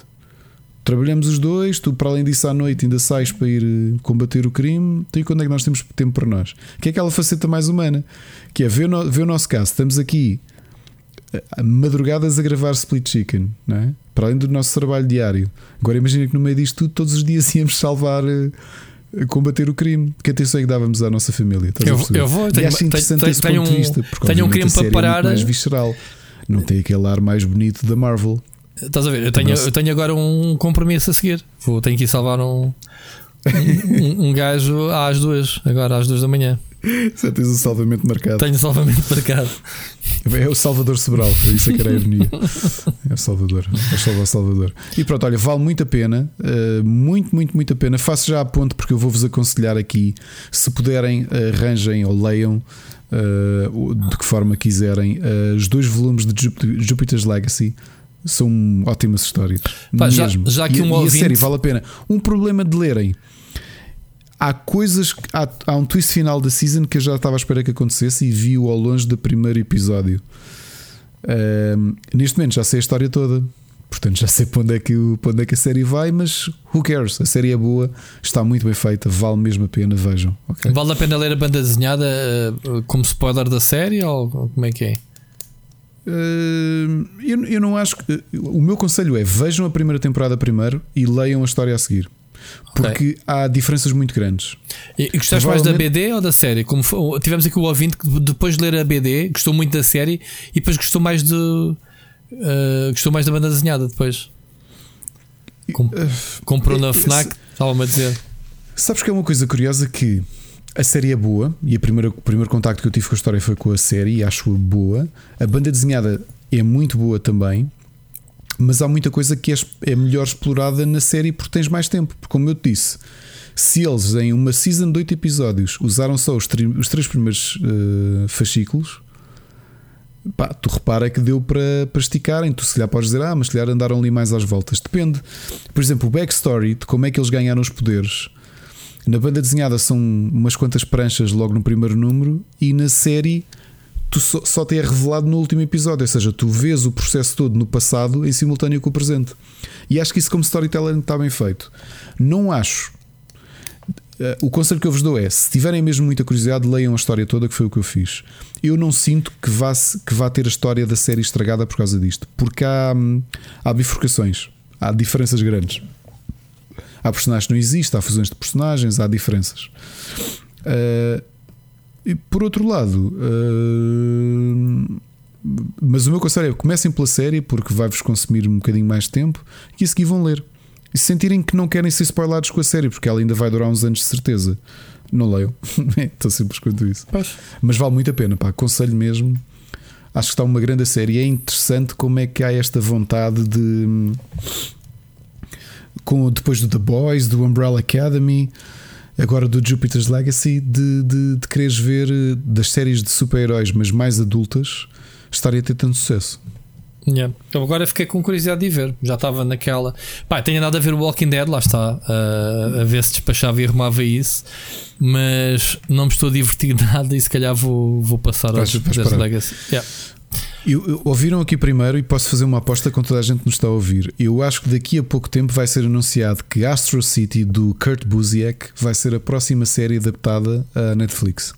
E o que é que é o Astro City? É uma série de um argumentista que fez carreira na Marvel e na DC, se bem me lembro, mas que eu acho, do que me lembra, a primeira história independente, chamemos assim, de super-heróis mais adultos que é tu olhares para os super-heróis como tu os conheces e eles serem super-heróis, tipo serem cópias do, Super-Homem e da Wonder Woman, mas depois terem problemas eh, adultos ali no meio.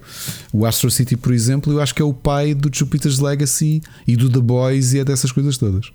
E é também daquelas histórias que na altura eu li porque as capas eram do Alex Ross e depois comecei a ler e fiquei completamente hooked porque. hum, porque hum, epá, porque a história está realmente boa. Uh, por exemplo, ali o personagem, o, o super-homem chama-se Samaritan e, hum, e logo no primeiro número nós vemos uh, que é uma coisa que tu nunca vês: o super-homem e o Clark Kent. O Clark Kent pode parecer tímido, mas é na realidade um disfarce para não mostrar, para ele não dar a entender que é o super-homem.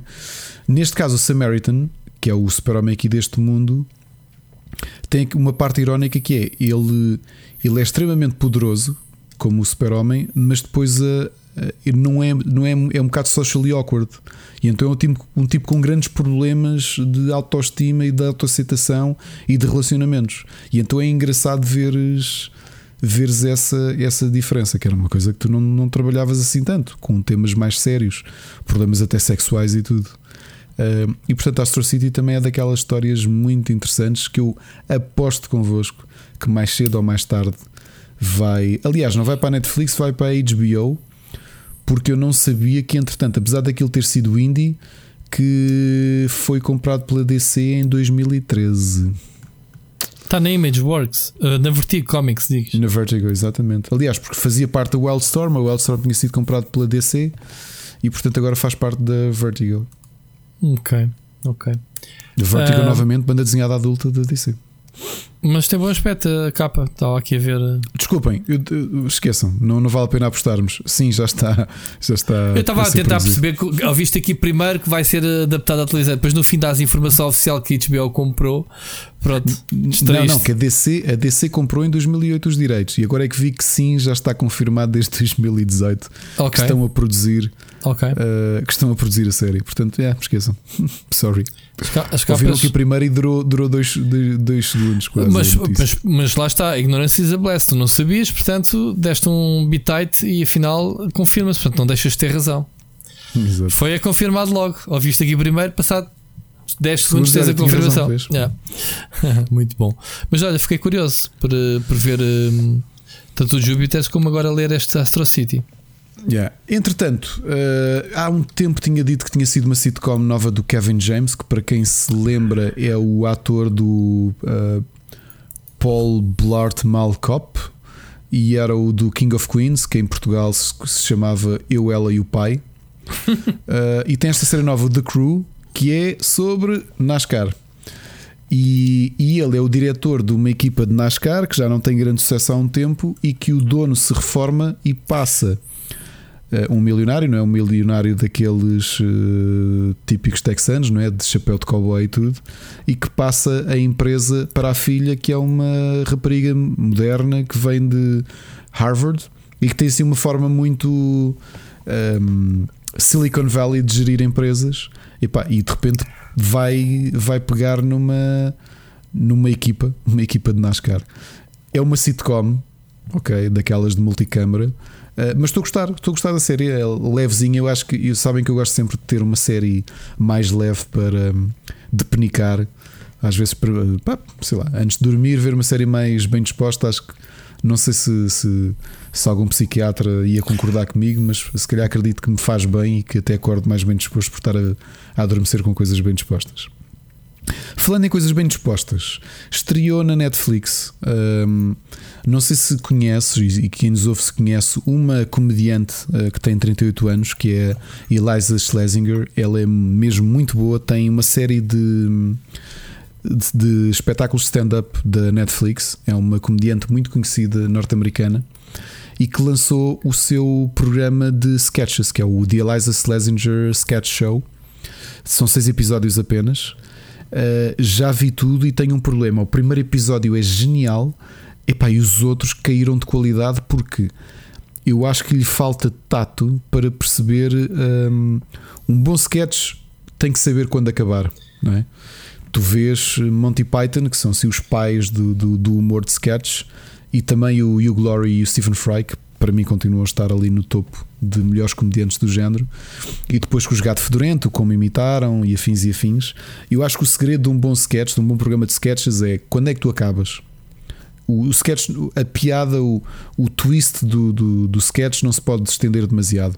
E eu acho que ela nisso falhou um bocadinho. O Porta dos Fundos dá o. dá- Porta dos Fundos são ótimos a terminar Yeah. sketches. Yeah, yeah. O que eu senti do sketch dela, do sketch show dela, é que tem boas ideias, mas é engraçado é que o primeiro é tipo bujarda, é tipo bombardeamento, tumba. Estás a ver? Tipo, levas com sketch, pumba, acabou, next. Do segundo ao sexto episódio, os sketches são demasiado longos. Ou seja, tu já estás quase um bocado desconfortável com a piada. Género, yeah, man, já percebi, move on. O que é uma pena, porque se vocês não conhecem o espetáculo de stand-up dela, vejam. Ela tem espetáculos muito bons no Netflix. Uh, Eliza Schlesinger, uh, aconselho. E se quiserem dar uma hipótese de sketch show, vão já com este aviso. Espero não condicionar a vossa opinião. Que sim, acho que os episódios subsequentes são longos demais, ou os sketches são longos demais. Uma sugestão que eu ainda não vi, mas porque me acabou de cair nas, nas notificações do Netflix, Master of None do Aziz Ansari, um- uma das mais premiadas séries de, chamemos-lhe quase, sim, comédia, apesar de eu acho que aquilo tem muitos elementos de drama dos últimos anos, um exclusivo da Netflix. Uh, recebeu agora a sua terceira temporada, acabou de cair na Netflix e vai ser. Eu vou vê-lo, vou devorá-lo nos próximos dias, porque acho que é do humor mais uh, cotidiano, mais. uh, aquilo quase que me custa chamar-lhe humor, porque acho que o que ele faz é mais um, um espelho do dia a dia do que propriamente o humor. E estou com muita curiosidade, ou seja, como é que os relacionamentos funcionam e tudo isso. E acabou de sair a terceira temporada e estou mesmo com muita, muita curiosidade. Uh, e agora, and now for something completely different. Há um mês ou dois eu tinha dito que tinha começado a ver uma série documental sobre o estripador de Yorkshire, Hum, chamada The Reaper, porque o estripador morreu em 2020 e a Netflix finalmente pôde libertar a série que estava a produzir, porque ainda havia problemas legais em fazê-lo com ele ainda em vida. E finalmente lançou esta série do, se calhar, do o maior serial killer uh, britânico após o Jack o Estripador. E é um documentário muito interessante de uma história recente, não é? porque isto foi ainda nos anos 80 e de nós vermos o quantas coisas mudaram e, e como é que, por exemplo, os preconceitos uh, e a falta de formação da polícia, neste caso, uh, quase que permitia que ele nunca fosse apanhado. Ok? Chama-se The Reaper. Uh, não vos vou fazer spoilers se vocês não conhecerem o caso real do, do Mas- estripador mas- de Yorkshire. Mas qual é a questão de- da polícia deixar passar? Simples, porque eh, a maior parte daquela. Isto passou-se em Yorkshire. Yorkshire não é Londres. Yorkshire é uma cidade do interior eh, inglês, não é? Não tem a mesma, a mesma visão metropolitana ou a mesma. Eu vou usar a palavra sofisticação sem, sem, sem ser ofensivo. Senão ainda me vão aqui acusar de centralismo, que só em Londres é que se vive bem, em Yorkshire não. A realidade é que o problema de Yorkshire, quando começaram a ser investigados os primeiros assassinatos Uh, as- uh, os agentes da polícia, que eram senhores mais velhos, uh, pá, anos 80, portanto, que cresceram, se calhar nasceram nos anos 20, alguns nos anos 10, estás a perceber? Alguns, não anos 10 não, mas anos 20, portanto, que tinham uma visão muito conservadora para aquilo que era o mundo atual e se calhar para a evolução que a própria criminologia teve naquela altura. Estavam desatualizados, estás a perceber?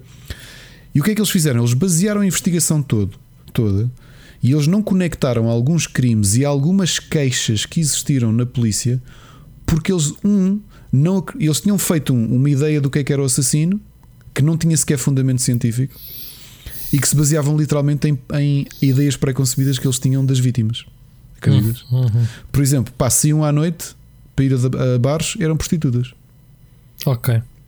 E então tu fazem uma análise toda e falam até com alguns detetives que ainda estão vivos, não é? Já muito velhos, e eles próprios a admitirem pá, que estavam muito a mal preparados e que ele ia escapando porque eles eles não, eles não equacionavam possibilidades que não fosse aquela ideia fixa que eles meteram na cabeça. Mas descobriram quem era? Descobriram, pá, quando viste como é que descobrem, nem foram eles que descobriram. Foi de uma forma tão. Foi, foi, foi literalmente ao acaso. Pois. Ok? E Ouviste- portanto, é- e- aconselho. Isto, aconselho isto- isto mesmo faz esta- lembrar hoje uma que eu li também bizarra, uma daquelas notícias bizarras que foi ah, prenderam um tipo que, consegui, que foi, foi, foi a tribunal e, e apanhou 12 anos e meio de pena. Ahm, sabes como é que ele foi apanhado? Como? O gajo nunca seria apanhado, provavelmente. Apanharam-no porque o gajo. Isto tem sido tão. É, pá, é, tão é, é cómico mesmo. Como é que apanharam o gajo? O gajo foi levar a vacina, postou uma fotografia no- na rede social a dizer: ah, Ok, já tenho o meu shot, não sei o quê. Pá, não sei por que razão, se é algo, se é algo que a polícia faz ou não, ah, os dedos dele, as impressões digitais pela fotografia dava para fazer scan.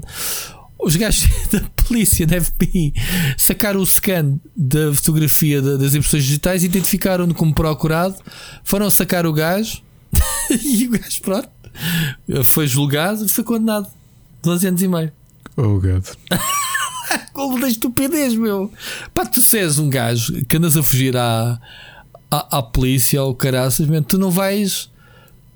Tu não vais a tirar fotos e meter nas redes sociais, seja do que for, mano. Ainda por cima dos teus dedos a mostrar um. O que é que ele estava a mostrar? Um- uma, foi uma porcaria qualquer que ele estava a mostrar que se viu aos dedos dele, das impressões digitais. Faz lembrar o. o- como, é que como é que chamava aquele, aquele foragido que nós tínhamos cá em Portugal, o Palito, não era? Ahm, que andava sempre a fugir da GNR, man. ninguém conseguia apanhar o gajo. O gajo parecia um pastor. Ah, sim, sim, sim, sim, sim, sim. Era o Palito, não era? Como é que se chama? Ele morreu aqui há dias. Soube, soube também. Manuel, Manuel Palito, não era? O Manel Palito, não era? Ele morreu, pá. Que era o gajo também que fugia. Não sei, man, não sei que carga d'água o gajo. O gajo fugia. Mas pronto, já fugimos aqui um bocadinho off topic. Isso é Ah, normal, não é? Sim. Acho que morreu de Covid, o gajo. Já agora ia- ia-vos ia-vos partilhar uma notícia que não, não cheguei a apontar porque foi há, há pouquinho. Ahm, os Megadeth, essa banda histórica de metal que eu não gosto, apesar de já ter visto ao vivo. Sei que há muita gente que gosta, não me crucifiquem. Eu não gosto de Megadeth. Dave Mustang ainda continua selvagem? O Dave com- continua lá. Ah, Não, continua lá, mas continua parvo ou. Provavelmente, eh, provavelmente que eu já te digo porquê. Portanto, isto é um bocado um no cravo e outro na ferradura.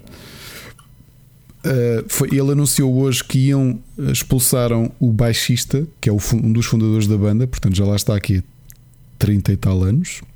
Está lá desde que o Dave Mustaine foi, foi expulso dos Foi metálicos. expulso dos Metallica, juntou-se com ele e fez os Megadeth. Yeah. E expulsou-o hoje porque descobriu-se que o David Ellefson ahm, andava a fazer grooming ah, a hum, adolescentes. Ok, então foi mesmo expulso. Uh, mas depois faz este post público com a conta de Megadeth e depois no perfil dele de Instagram uma fotografia com o, com o, com o David Ellefson a dizer We will always be best friends. Eu, man, tipo, cito. Ok. Tipo, Se calhar não foi ele que o Eh, despediu, foi o patrão dos Megadeth. uh, epá, ai- ainda assim, não é? Quer dizer, Então, muito bom, muito bom. É, é uma figurinha. O Dave Mustaine é uma figurinha do caraças. Siga, Ricardo. Ainda tens mais recomendações de. Tenho mais recomendações. músicas? Olha, a semana passada aconselhei já e falei aqui do Potion Explosion, mas aproveitei o fim de semana para jogar porque eu já comprei as duas expansões que o jogo tem, eh, que é o Fifth Ingredient, que traz obviamente um quinto ingrediente, e o Sixth, Sixth Student, porque o Potion Explosion simula uma aula de poções. Uh, que traz, digamos, uma aula, uma sala de aula nova. Ou seja, tu quando estás a jogar, se estiveres a jogar com 5 e 6 jogadores, tu, tu estás com duas estruturas com aqueles berlindes e tu podes mudar de aula. Hum. Obviamente não pude jogar nesse sistema porque nós somos só três a jogar, eu, a Ana e o meu filho mais velho, mas digo, continua a ser um jogão. A sério, nós jogámos eh, este fim de semana e adoramos o jogo. E o meu conselho, eu sei que vocês vão dizer que as expansões são difíceis de arranjar e são. Eu tive de andar a fazer quase cherry picking entre Amazons e lojas a tentar encontrar e consegui um no Amazon alemão e era a última cópia, e outro no Amazon espanhol. Uh, mas novamente, se puderem comprar o Push Next Explosion, comprem porque vai ser um jogo uh, que vão gostar muito, garantidamente. Ok? Ahm, mais uh, o que é que eu tenho de mais sugestões? Música. Dois álbuns ao vivo que saíram na sexta-feira. Um do vocalista de Rammstein, o Tim Lindemann, que acabou de lançar o álbum Live in Moscow, que é um excelente álbum da, da Soul dele, obviamente, eh, ao vivo. E os históricos e gigantescos Amorphis lançaram também na sexta-feira o Live at Helsinki Ice Hall, que é também um grande álbum ao vivo. Em termos de bandas, uma delas que eu podia ter visto o ano passado ao vivo e não pude ver, já sabemos porquê, por causa do, do Covid. Os Vola, que são das minhas bandas favoritas desta nova geração de rock progressivo, lançaram também sexta-feira um novo álbum chamado Witness e eu adoro o álbum. E falando agora de velhinhos outra vez, há bocado falamos de Megadeth, agora sim, outros velhinhos que eu tive a oportunidade de ver ao vivo com o Gonçalo Brito no Altice Arena, os Halloween acabaram de lançar um novo single esta sexta-feira chamado Fear of the Fallen. Uh, e pronto, são as minhas sugestões musicais desta semana. E agora sim, livros. Já tinha dito que aconselhava Jupiter's Legacy, o volume 1 e o volume 2. Existem os omnibus dos, dos dois volumes. E se não quiserem andar à procura dos, dos livros individuais, existem aquelas coletâneas em, em aquelas coletâneas de não são capa dura, são de, de habituais que coletam uh, diversos fascículos e depois um livro que, eu, que, que, saiu a semana passada na Quetzal e que eu já vou a meio e estou a gostar muito chama-se A Máquina do Ódio Jornalismo, Fake News e Violência Digital hum. da, da jornalista mais do que premiada no mundo todo Patrícia Campos Melo que é jornalista da Folha de São Paulo e que foi uh, responsável por uh, desenterrar a realidade que estava a acontecer no WhatsApp de, de, ser utilizado como campanha política. Aliás, que foi responsável inclusivamente pela eleição do Bolsonaro e que provocou alterações ao, à política interna de utilização das redes sociais, tanto do Facebook como do próprio WhatsApp. Claro. É um livro tremendo a explicar os pormenores todos, a investigação, como é que, como é que chegou lá. Bem, o Cambridge Analytica e essas coisas todas? De Cambridge Analytica ainda não, ainda estou na fase sobre o Brasil, hum. ok? Uh,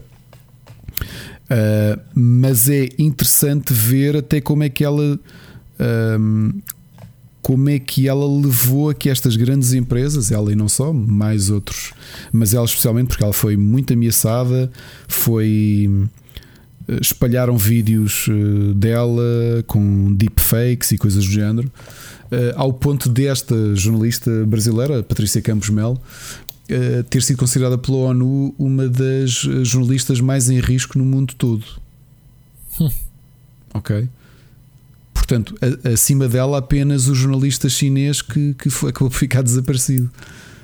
E, e hoje e... o que foi na Bielorrússia? E este da Bielorrússia, que era um, que era um blogger. Uhum. E portanto é, é, um, é muito interessante ler este livro. Ele custa cerca de 12 euros na, na versão da Quetzal.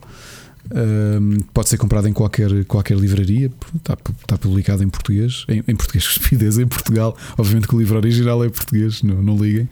Um, mas é muito interessante para tu veres a, a perspectiva jornalística e o risco, o risco de tu uh, de tu ires contra a estrutura toda de fake news e a forma como não só as ameaças a, a, tu, a, a ti e à tua família, não é? Uh, mas também como é que estes grupos e as empresas que, que porque esta história do Cambridge Analytica com, com, com o Trump, mas uma série de empresas sem nome se não, pelo menos menos conhecidas, no caso do Bolsonaro, qual é que era a estratégia de negócio e como é que as estratégias deles na realidade são ilegais, porque uh, dependendo da lei eleitoral da maior parte dos países, como é o caso do português também, há um nível de campanha que tu não podes fazer.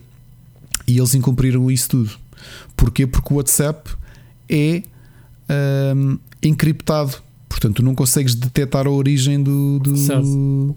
Ou seja, tu e aliás, ela depois conta que ah, o próprio WhatsApp recebeu ah, notificações e, e, e inquirimentos do Tribunal Superior Brasileiro a pedir a identificação das origens de alguns shares e eles não deram.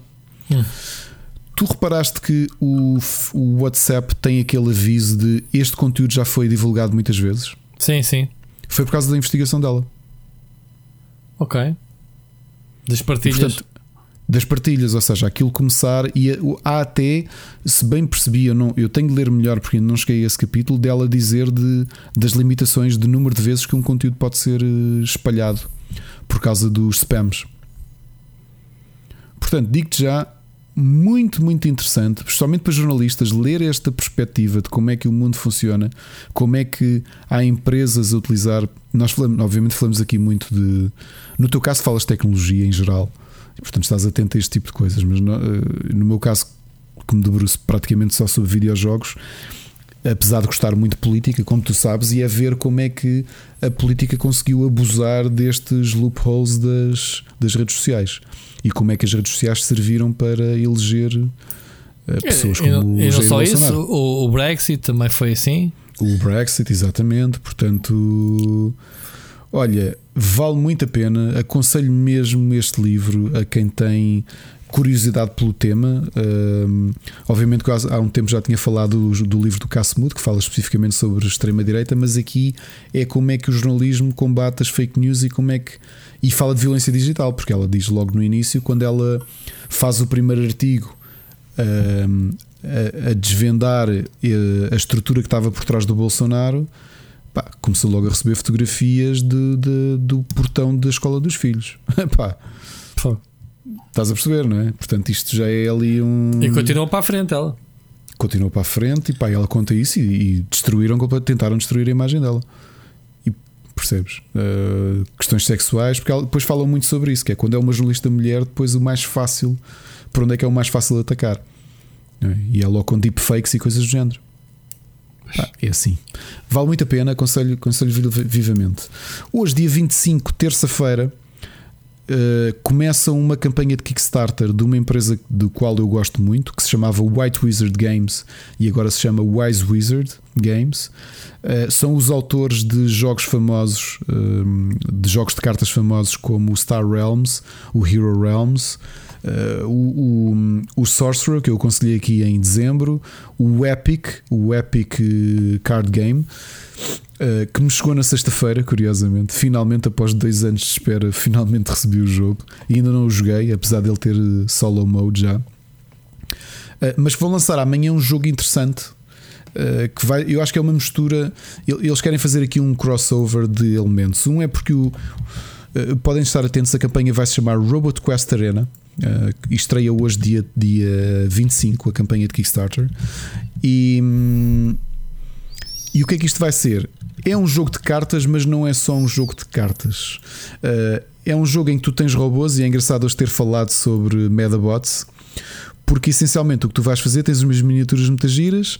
O tabuleiro é um tabuleiro que é uma arena e a ideia é os jogadores, cada um tem o seu robô e o equipamento que ele tem ou as partes que ele tem são as cartas do, do deck que tu construíste ou que estás a construir no teu deck builder. E é isso. E portanto, eh, que, que tipo de armamento é que tu vais construindo? E tem tudo um ar muito fofo. Quando vocês virem, eu estou aqui a descrever isso. Aliás, já estão a imaginar robôs sanguinários a destruírem-se uns aos outros, mas muito pelo contrário. Nossa, giro, giro. Este, o Robot Quest Arena, ao contrário dos outros jogos da Wise Wizard, tem tudo um ar muito excelentes ilustrações, eh, muito ao estilo de The Magic the Gathering. Eh, ilustrações eh, mais mais realistas, digamos assim. Neste caso, não, é assim um ar mais cartoon e é interessante vê-los a irem para este mercado mais familiar que não é bem o mercado em que eles habitualmente se movem. Um, e portanto, gostando muito da empresa, fica só um aviso. Não me lembro de uma campanha de Kickstarter deles que tenha sido finalizada com tempo. E eu já fiz vários. Eu tenho, eu neste momento fiz Kickstarter de praticamente todos os jogos deles, menos o anterior, que é um deck builder com super-heróis, porque não gostei do art, do art style, nem sequer gostei muito do jogo. Mas os restantes, os deck builders clássicos, tipo Hero Realms, Star Realms, Epic, Sorcerer, comprei, estou muito contente e digo já que este Robot Quest Arena eh, eu vou fazer pledges do jogo e, portanto, aconselho-vos a darem uma vista de olhos e se gostarem, força, eh, invistam. Muito Fica bem. só o aviso. A data que eles vão colocar lá, que eu ainda não sei qual é, provavelmente vai demorar pelo menos seis meses a mais do que essa data. Nunca comprem com as datas. Mas pronto, chega ao produto, né? Ao menos. Chega, não, isso eles são certinhos, são uma empresa grande, as versões de videojogo dos jogos deles eh, mexem bem, especialmente o de Star Realms tem um, tem um bom mercado. Eh, são daqueles que eu continuo a aconselhar se querem gastar dinheiro no, vídeo, no jogo, comprem a versão física porque os DLCs são praticamente o preço da expansão física. Eh, portanto, há este problema da demora. De resto, os jogos deles são muito bons. Bem. atrasaram-se agora e obviamente que a culpa foi Da quem foi Covid. a culpa de Covid. Covid? Claro que sim. A pessoal, desculpem lá, isto atrasou-se e são capazes de ter algum. Vai se chamar Covid. Exato. São capazes de ter alguma razão no meio disto tudo, mas a realidade é que eh, os atrasos deles eu acho que são na parte de, de desenvolvimento do jogo propriamente dito e muito menos na produção. Muito bem. E esta semana estamos conversados, Ricardo. Estamos. Só que uma notícia de rodapé: o vocalista da banda eh, Manskin, que ganhou a Eurovisão, acusou negativo no, no teste de despistagem de droga. Eu vi. Ah, sabes que é engraçado. É, é tão ridículo essa notícia. Eu agora já não sei quem é que é mais ridículo: se é a banda, se é os tabloides. Porquê? Houve. Viste a notícia desde o início? É que o, o gajo foi acusado de, lá nos bastidores, lá na, na salinha dele, ou o que é que era, de, de mandar uma grande snifada. Ok? e há câmaras de segurança que apanharam o gajo com o nariz encostado à vidro da mesa. Eu, eu, o vídeo, o vídeo eu vi, só que Viste? Eu não vi o vídeo. atenção, Eu não- eu não ele, vi. Ele, pare- ele parece ter uma palhinha na mão, mas ele nem sequer se aproxima da palhinha. Dude, espera, deixa-me até acabar. É que eu não vi o vídeo. Atenção, mas li a descrição porque é que ele estava a fazer. A mesa partiu-se e o gajo estava a segurar a mesa. Já viste o que é a tua mesa partir-se à tua frente? Tu agarras da mesa para ela não se desmanchar Sim, e de sim. repente a câmara filma-te naquela posição estúpida e, e correm rumores que andavas a stifar droga. Yeah. Tens que ir fazer testes de despistagem para provares que a banda não se drogou. Nenhum deles, acho que eles fizeram todos. Estavam todos limpos. Pá, mas é, é- é- o cómico é o gajo a explicar assim: tipo, dude, o gajo estava-se a segurar à mesa. E, e, e depois foram confirmar e realmente estava a mesa estava partida. Eu li essa cena e ri-me tanto. Eu não vi o vídeo, depois por acaso nem, fiquei- nem sequer fiquei. Como fiz aqui uma. ah, imaginei é a figura dele a segurar a mesa e o pessoal a pensar que ele estava a snifar. Que eu nem sequer, eh, nem sequer fui ver o vídeo e fiquei com, com esta ideia. Se agora não falasses nisso, já, já era, mas eh, que cena mais estúpida. não? Enfim, e assim foi o, o festival. Já agora viste o festival da canção? Não. Não, acho que, acho que ganhou os italianos, esses italianos. eh, aquela cena foi um bocado puxada, mano. Havia lá cada cena. Pai, já o ano passado ganhou uma banda assim de heavy, né? Assim, uma- de hard rock. E acho que os italianos também eram rockeiros, né? Eu não ouvi música, mas pareceu-me. Mas havia lá cada sim, figura. é glam rock. É glam rock, É, sim. cada avestruz, meu.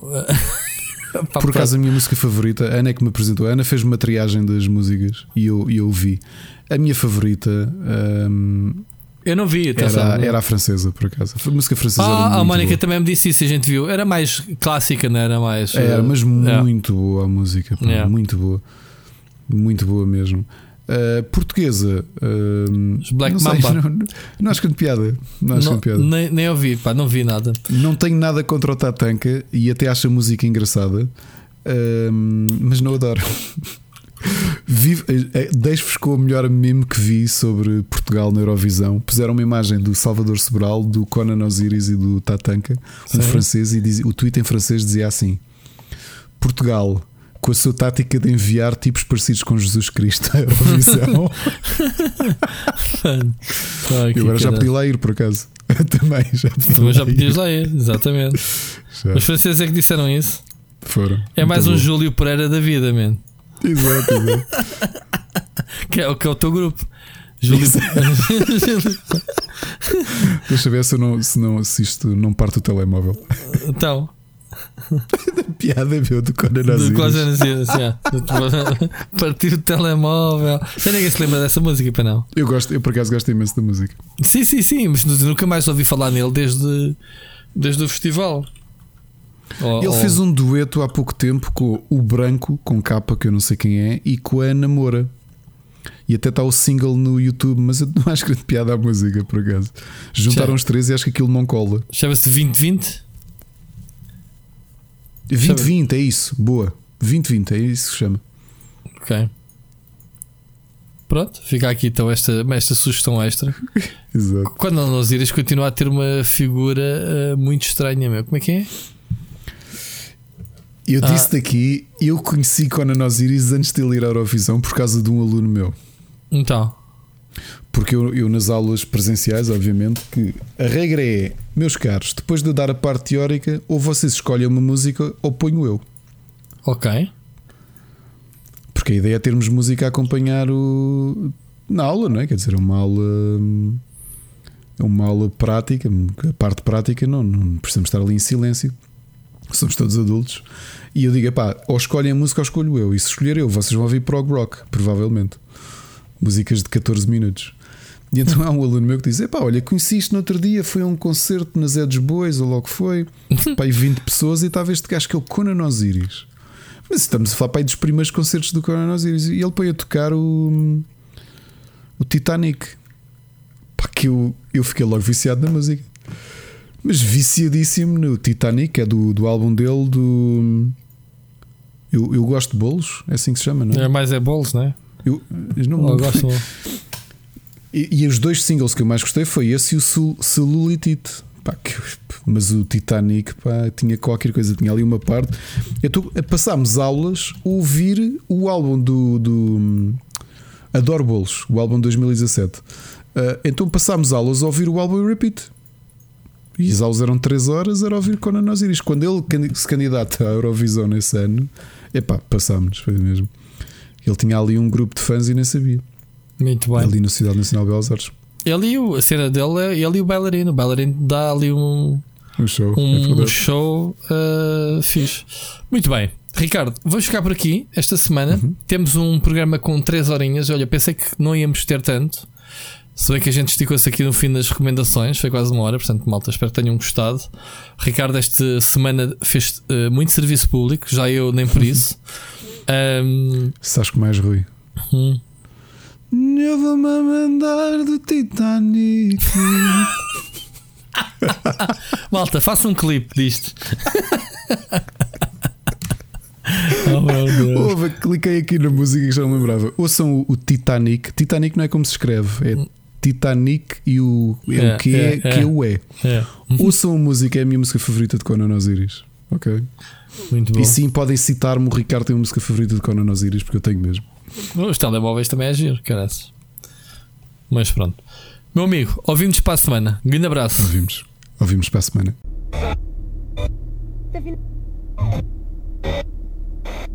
Tá.